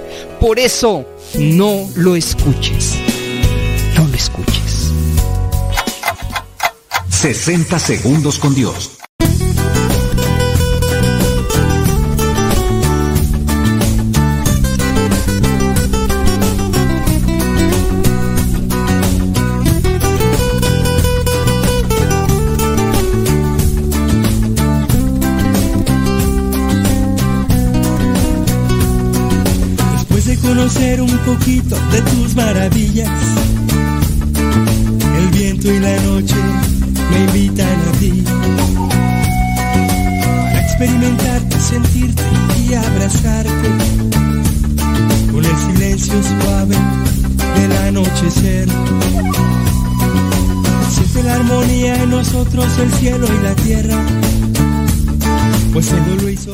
Son las 2 de la tarde ya con 25 minutos. Gracias, muchas gracias. Déjenme pasar algunos saluditos aquí de los que nos han llegado allá al WhatsApp. Thank you very much. Déjame ver por acá. Sam, sam, sam. Buenas tardes. Les saludo con mucha alegría, me da de verdad, de verdad muchísima alegría escucharle. Me hace el momento para hacer la comida más agradable. Bueno, de por sí me gusta guisar, vaya, pero, pero bueno, la verdad me estoy carcajeando. Y le quiero comentar que usted es, refleja la alegría de Dios nuestro Señor, porque Dios nuestro Señor es alegre, es feliz y nos da a todos esa oportunidad de ser felices a pesar de todos los, los problemas, las tribulaciones que tengamos, el sonreír también nos da vida. Y usted es un gran ejemplo para nosotros y cada vez que lo escucho reír es como si escuchara a Dios nuestro Señor que también se está riendo. Me mando un saludo muy, muy grande y espero verlo pronto. Soy Guille de Puebla, voluntaria. Bueno, Guille, voluntaria allá en Puebla. Eh, dice, hola padre, em, si varias personas rezan un novenario, ¿no vale el rosario? Que tiene que ser por la misma persona. No, eso es mentira, oiga. Di- Dios no se pone tan especial como nosotros lo hacemos. Eh, Dios escucha las oraciones. Sean de una o de otra. Al final de cuentas es la misericordia de Dios la que trabaja y no... Ah, es, ¿sabes qué? Es que esta persona comenzó el rosario, el novenario, pero no lo terminó. Así que Dios no tomó en cuenta el novenario. ¿Qué es eso? Si Dios no tiene la mentalidad... Muchos de nosotros tenemos la culpa porque hemos deformado la imagen de Dios, porque lo ponemos a Dios con nuestro pensamiento. Y hay personas que divulgan este tipo de comentarios, como por ejemplo esa persona, no sé si sacerdote o no, decir que, por ejemplo, que las almas se hacen presentes en la misa. Cuando se pide por difunto, pues no, o sea, Dice, ¿en dónde puedo leer más al respecto sobre lo que comentó que cuando las almas ya no están en el cuerpo ya no tienen voluntad? Miren, ustedes pueden buscar en el catecismo de la Iglesia Católica donde habla sobre los fieles difuntos. Nada más que no me acuerdo el número, pero en el catecismo de la Iglesia Católica, el catecismo es lo que le da pauta, le da el lineamiento de la doctrina y ahí se encuentran la cantidad de temas con relación a la fe, el catecismo, nada más que busque el apartado de los fieles difuntos. Sí, y ya ustedes tendrán ahí que buscarle, porque no, así como que yo que te diga el número. Ahora, el catecismo no te va a dar una respuesta a tu pregunta, da una respuesta a la fe. Y ahí es donde también uno necesita ilustrarse con base a un conocimiento y también buscar la interpretación de eso, porque no es la pregunta que tú te haces o te formulas la que te va a responder el catecismo. Hay que buscar cuál es la línea doctrinal que presenta la iglesia. Y se pueden hacer las interpretaciones no como tú quieras, sino con base a eso que a lo mejor tú te preguntas con base a lo que dice la línea doctrinal. Porque no es de me armo una pregunta cualquiera y yo voy a encontrar ahí la respuesta. No. Pero ahí con base a lo de los difuntos, ahí hay que leer y hay que interpretarle también ahí lo que son estas pausas. Ya nos vamos a pausa. Bueno, vámonos a una pausa, señoras, señores. Ya viene Mario Zapata eh, regresando de la pausa. Para ti, quiero enamorarme de danzo para ti, lleno de alegría, danzo para ti de noche y de día, danzo para ti. Me das el agua de la vida, danzo para ti. Quiero enamorarme de tu amor. Oh, de tu amor. Oh, de tu amor.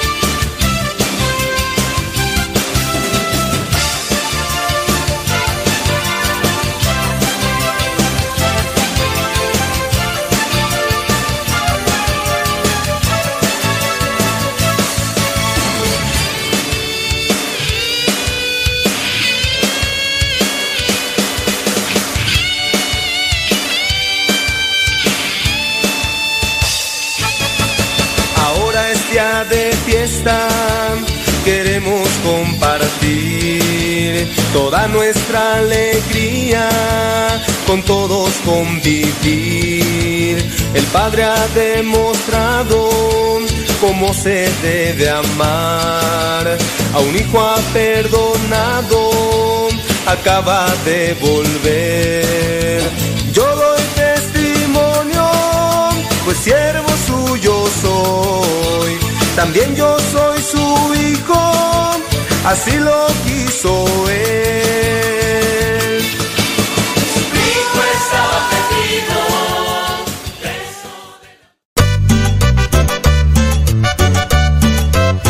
Ya empezó la hora del taco. Saludos para Moreto.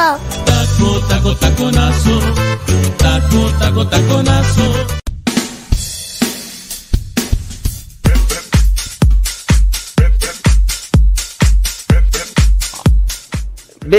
Y escucho en los comentarios que ustedes nos mandan ahí que, que les gusta y les llama la atención el tema de los difuntos. Estoy escuchando algunos audios donde las premisas o los cuestionamientos que hacen con relación a un tema están basados a es que escuché en un programa, es que yo leí en un libro de un santo, es que en una conferencia lo dijeron, es que fulana de tal dijo, es que yo pienso, yo creo. Solamente les invito a tener cuidado, no deben de ser sus fundamentos un programa en específico. Aunque puede ser que aunque nosotros estemos en Radio María, algunas veces nosotros nos podamos equivocar. No es el fundamento lo que se dice en el programa, sino lo que se toma como fundamento en el programa si es que eso está conectado con la iglesia.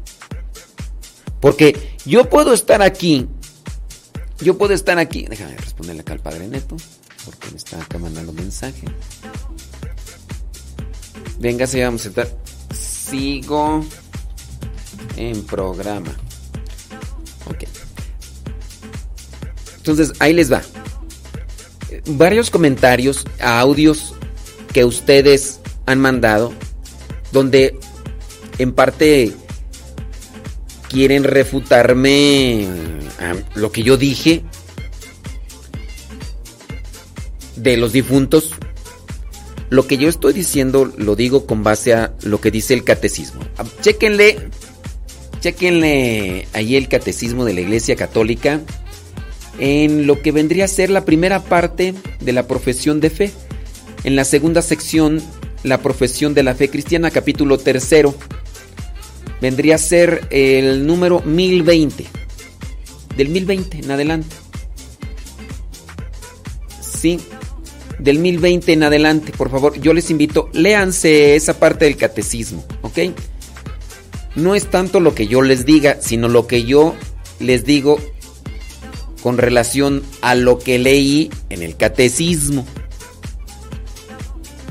Porque sí, ya escuché algunos audios que nos mandaron y no, es que yo en un programa y que hace tiempo yo leí que, que la, vida de, no sé qué santa, que tuvo unas visiones y que no sé cuánto, y que... Pues será el sereno. Lo que cuenta es lo que dice el catecismo y en su caso también el derecho canónico con relación los temas de fe y de doctrina. Ah, no, pero es que estas santas, hay unas que ni son santas. Hay unas que ni son santas. Por ejemplo, ahí están las visiones de... ¿Qué mujer? ¿Cómo se llama esta mujer tú? ¡Ay! Que la sacan a cada rato porque escribió libros donde miraba lo de los difuntos y no sé qué.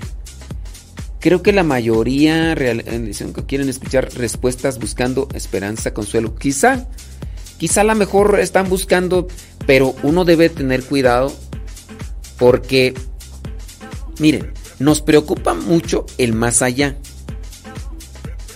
y descuidamos el más acá. Por ejemplo, un audio de una persona eh, que recibí ahorita decía que nosotros elegimos a dónde vamos. Sí, ciertamente. No es que Dios decida como en una cuestión de azar, pero sí recibimos un juicio particular. Si recibimos un juicio particular. Decía una persona, es que después de esta vida todavía seguimos teniendo voluntad. Pues después de esta vida, teniendo voluntad como para decidir a dónde quiero ir, no. Porque al final de cuentas las cartas están echadas en esta vida, no, de la, no después de la otra vida. No quiere decir que yo llego a la otra vida, me porté bien. Ah, ¿sabes qué? Dios no te quiero. Allá te rechazo. No. Llega un momento en culmen en el que después, después, de, después de esta vida no hay un tiempo. Después de esta vida no hay materia. Después de esta vida no hay espacio. Se pierden estas dimensiones materiales y corporales que tenemos. Entonces, podemos ahí como que, ah, vamos a tomarle... No. De el momento en el que termina nuestra vida aquí, voluntad de la otra vida como tal ya no existe. Así de, de ah, ¿sabes qué? Yo, yo no me quiero ir al infierno, yo me quiero ir al cielo. pues, pues no. Es, es difícil de a lo mejor entender y explicar creo que, lo que a lo que nosotros más nos debemos de apegar es entender que en esta vida hay que esforzarnos por cumplir con la voluntad de Dios, amando y sirviendo a los demás. Y que en esa medida nosotros alcancemos por misericordia y no por nuestros actos como tal, sino por la misericordia de Dios, alcancemos la vida eterna. Enfóquense más en eso que en querer indagar y cuestionar sobre una verdad que todavía no es cercana a nosotros porque no está en este mundo como tal material, sino está en el reino de Dios. Y en eso es que esforzarnos. chequenle ahí el catecismo de la Iglesia Católica a partir del número 1020. Dice, por ejemplo, ahí el 1020, el cristiano que une su propia muerte a la de Jesús ve la muerte como una ida hacia Él y la entrada en la vida eterna. Cuando la iglesia dice por última vez las palabras de perdón de la absolución de Cristo sobre el cristiano moribundo, lo sella por última vez con una unción fortificante, la de Cristo en el viático como alimento para el viaje. Le habla entonces con una dulce seguridad. Y ya viene lo que es el sacramento de la unción de los enfermos, que ahí hay que entender. El juicio particular en el número 1021. La muerte pone fin a la vida del hombre como tiempo abierto a la aceptación o rechazo de la gracia divina manifestada en Cristo. Aceptación o rechazo, la muerte, no después de la muerte, como para, por ejemplo, la persona que desea que después de la muerte nosotros tenemos voluntad. La muerte pone fin a la vida del hombre como tiempo abierto a la aceptación o rechazo de la gracia divina manifestada en Cristo. Con eso podríamos responderle entonces a la persona que decía que en un programa y todo eso, que, que después de esta vida todavía tenemos voluntad. No, la muerte es la que...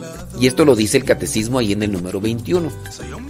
Dice, el Nuevo Testamento habla del juicio principalmente en la perspectiva del encuentro final con Cristo en su segunda venida, pero también asegura reiteradamente la existencia de la retribución inmediata después de la muerte de cada uno como consecuencia de las obras y de su fe. Es decir, después de esta vida te mueres y recibes un juicio particular y en ese juicio particular entonces viene la retribución, en este caso de las obras buenas por lo que hiciste. Entonces ah, es algo que se tiene que explicar, pero lo entenderán también quienes tengan un fundamento de conocimiento de la historia de la salvación. Cuando no hay un conocimiento de la historia de la salvación, estas cosas pueden sonar ambiguas y eso de sonar ambiguo es como que no le entiendo, no le agarro a qué se refiere, qué quiere decir con esto y lo otro. Si nos hace falta entonces un conocimiento de la historia de la salvación, un conocimiento bíblico para hacer conexión con las respuestas de manera más clara de lo que dice el catecismo. Si usted nunca ha leído la historia de la salvación, si usted eh, no se ha metido a estudiar algunos elementos de la doctrina, le va a ser complicado entender estas cuestiones. Pero sí, mucho cuidado, no basen la doctrina de los fieles difuntos con base a los escritos de una mística e incluso de esta cómo se llama ¿Quién- con alguien que me recuerde cómo se llama esta mujer de la que habla de los difuntos este que, que hablan cómo se llama tú que no de Faustina no no Faustina Kowalska no a este eh, María Sima. Por ejemplo muchos basan la doctrina de los difuntos a lo que dice María Sima. Y María Sima ni siquiera es este eh, santa ni nada. Y aunque fuera santa las visiones particulares que tiene un santo, las visiones particulares que tiene un santo, no son como tal una doctrina de la fe. Es una visión particular que le ayudó al santo. Le ayudó al santo. Y no quiere decir que eso está por encima del derecho canónico o del catecismo de la Iglesia Católica. Eso. Pero hay personas que dicen, no, a mí lo que me dice María Sima es más importante que cualquier, incluso que hasta el derecho canónico, el catecismo de la Iglesia Católica. Y yo les digo, no, eso ya hasta suena como herejía. En fin, vámonos con Mario Zapata. Mario Zapata, ¿are you ready? ¿Estás ahí, Mario Zapata?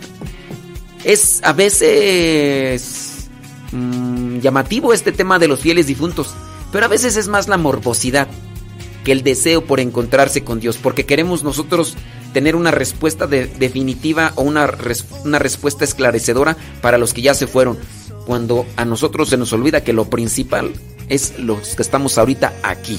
Sí, rezar por los difuntos, a ver, esperando la misericordia de Dios, y, pero Dios quiere que aquí nos pongamos las pilas.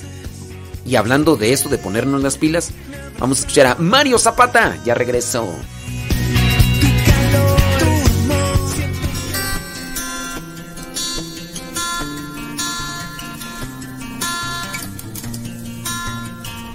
Hola, hola, ¿qué tal? ¿Cómo están?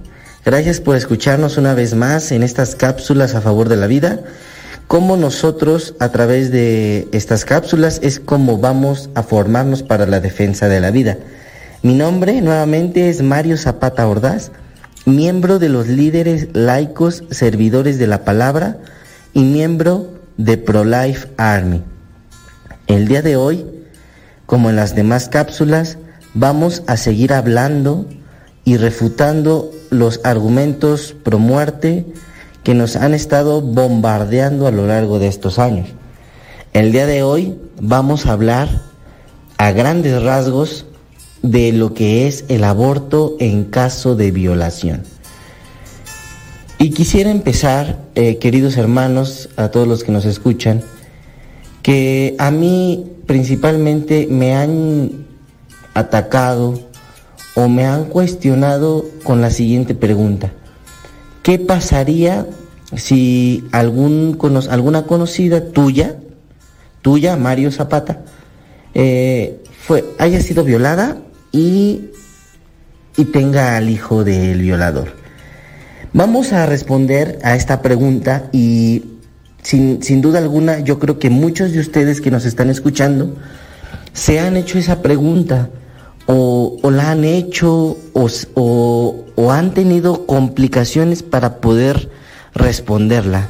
Hoy, en esta cápsula, vamos a ver ese tema tan, eh, tan controversial. De por sí el aborto es un tema que se, se necesita tiempo, se necesitan buenos argumentos, pero ahora el aborto por violación también va a ser un tema muy controversial que va a requerir de nosotros, primero que nada, claridad en las ideas, eh, bases y sobre todo hechos.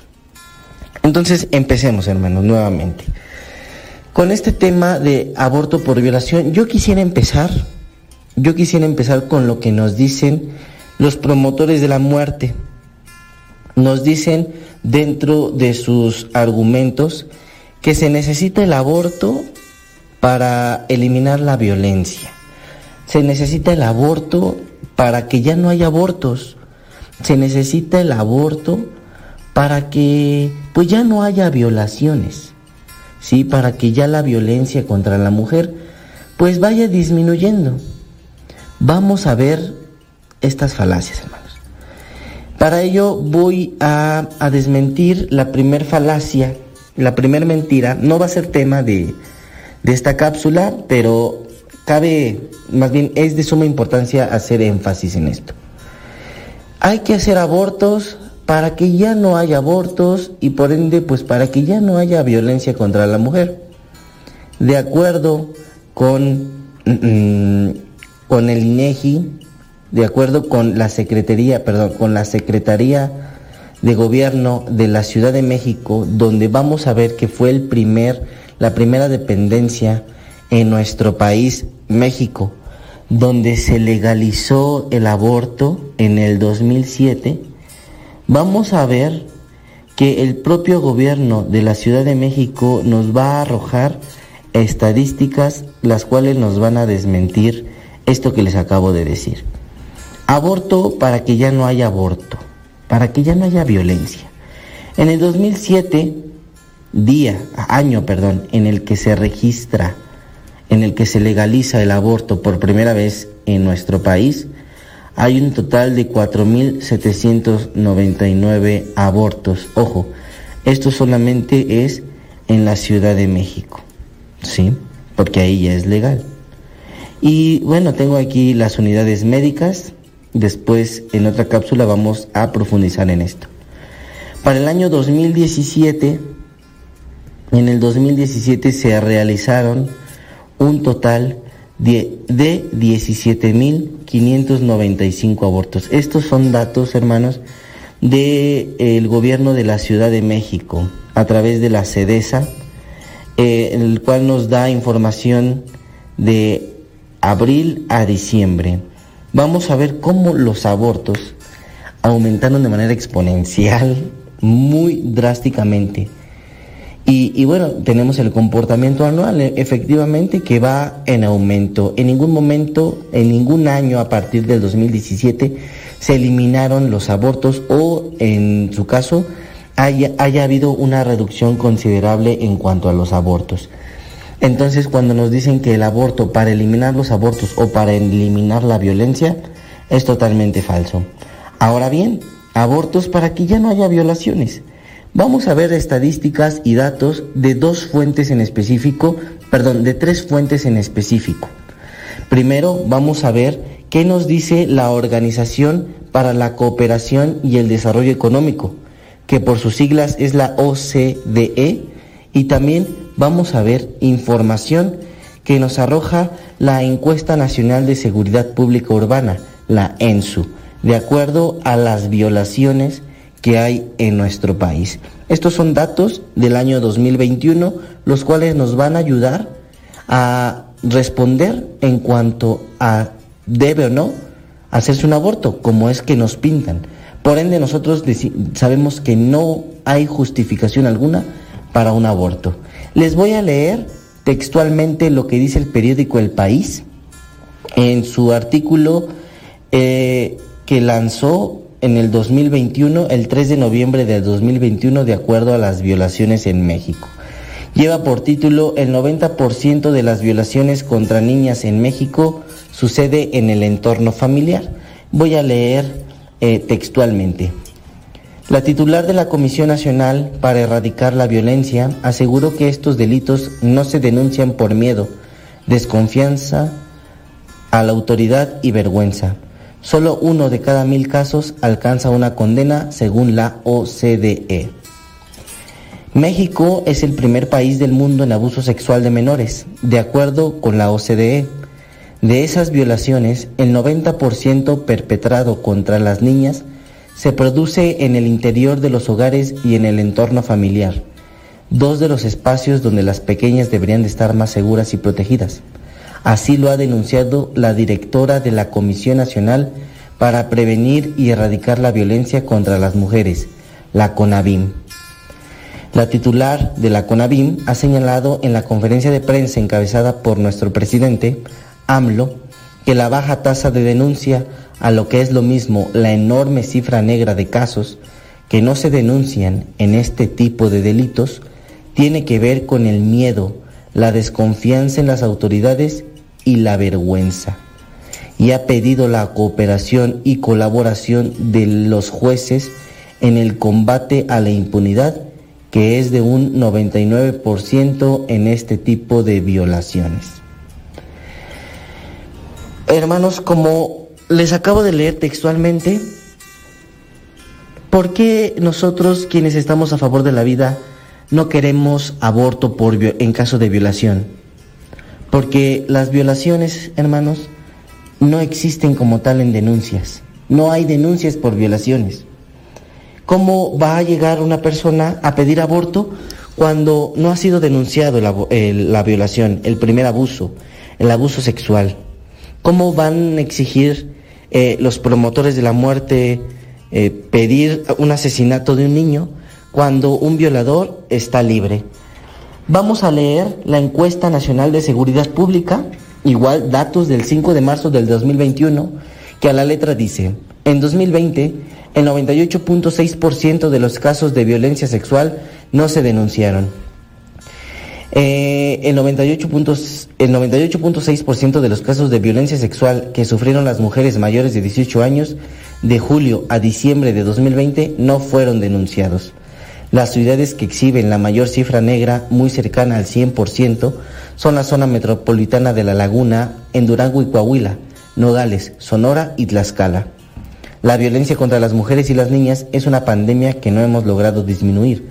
Se expresa de diferentes formas y la violencia sexual es una de las caras que menos se conoce y se atiende, pues ni siquiera llega al conocimiento de las autoridades. Por tanto, se mantiene impune en la mayoría de las ciudades del país, con cifras negras por arriba del 90%. Hermanos, el aborto por violación no es un buen argumento para exigir el asesinato y el genocidio.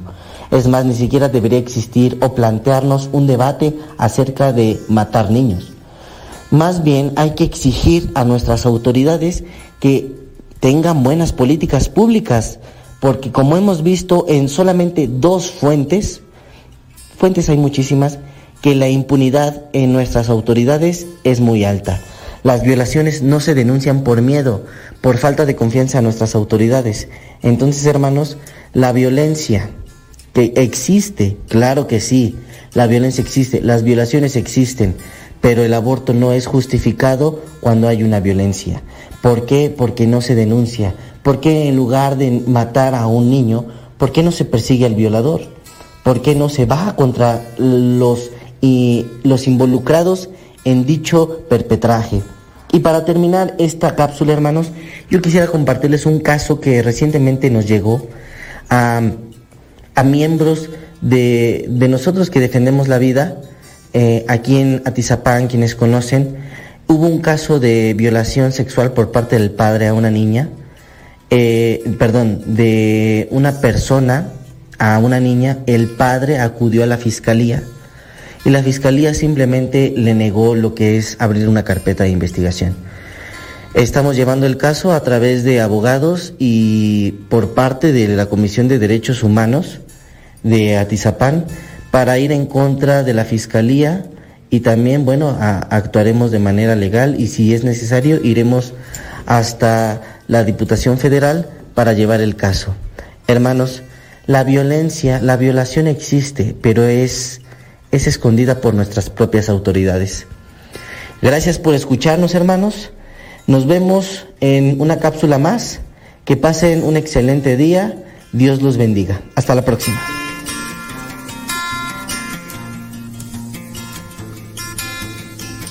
Bueno, ya. Bueno, bueno, ya, ya listo. Vámonos casi, casi, casi. Mario Zapata. Saludos a los papás de Mario que a veces nos escuchan el día sábado, a veces.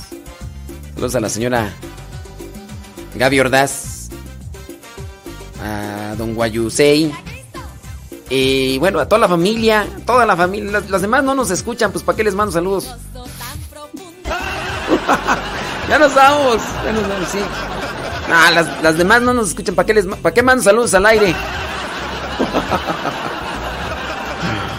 Ay, Dios mío santo.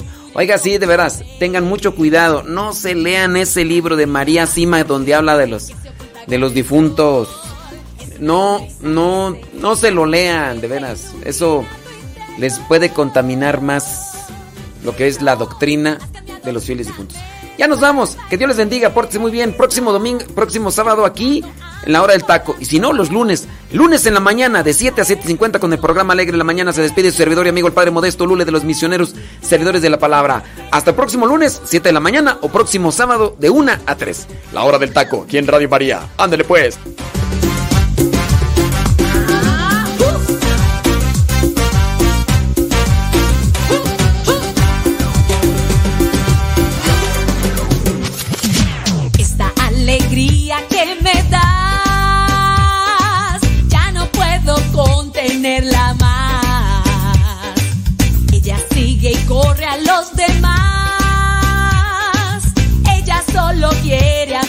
Este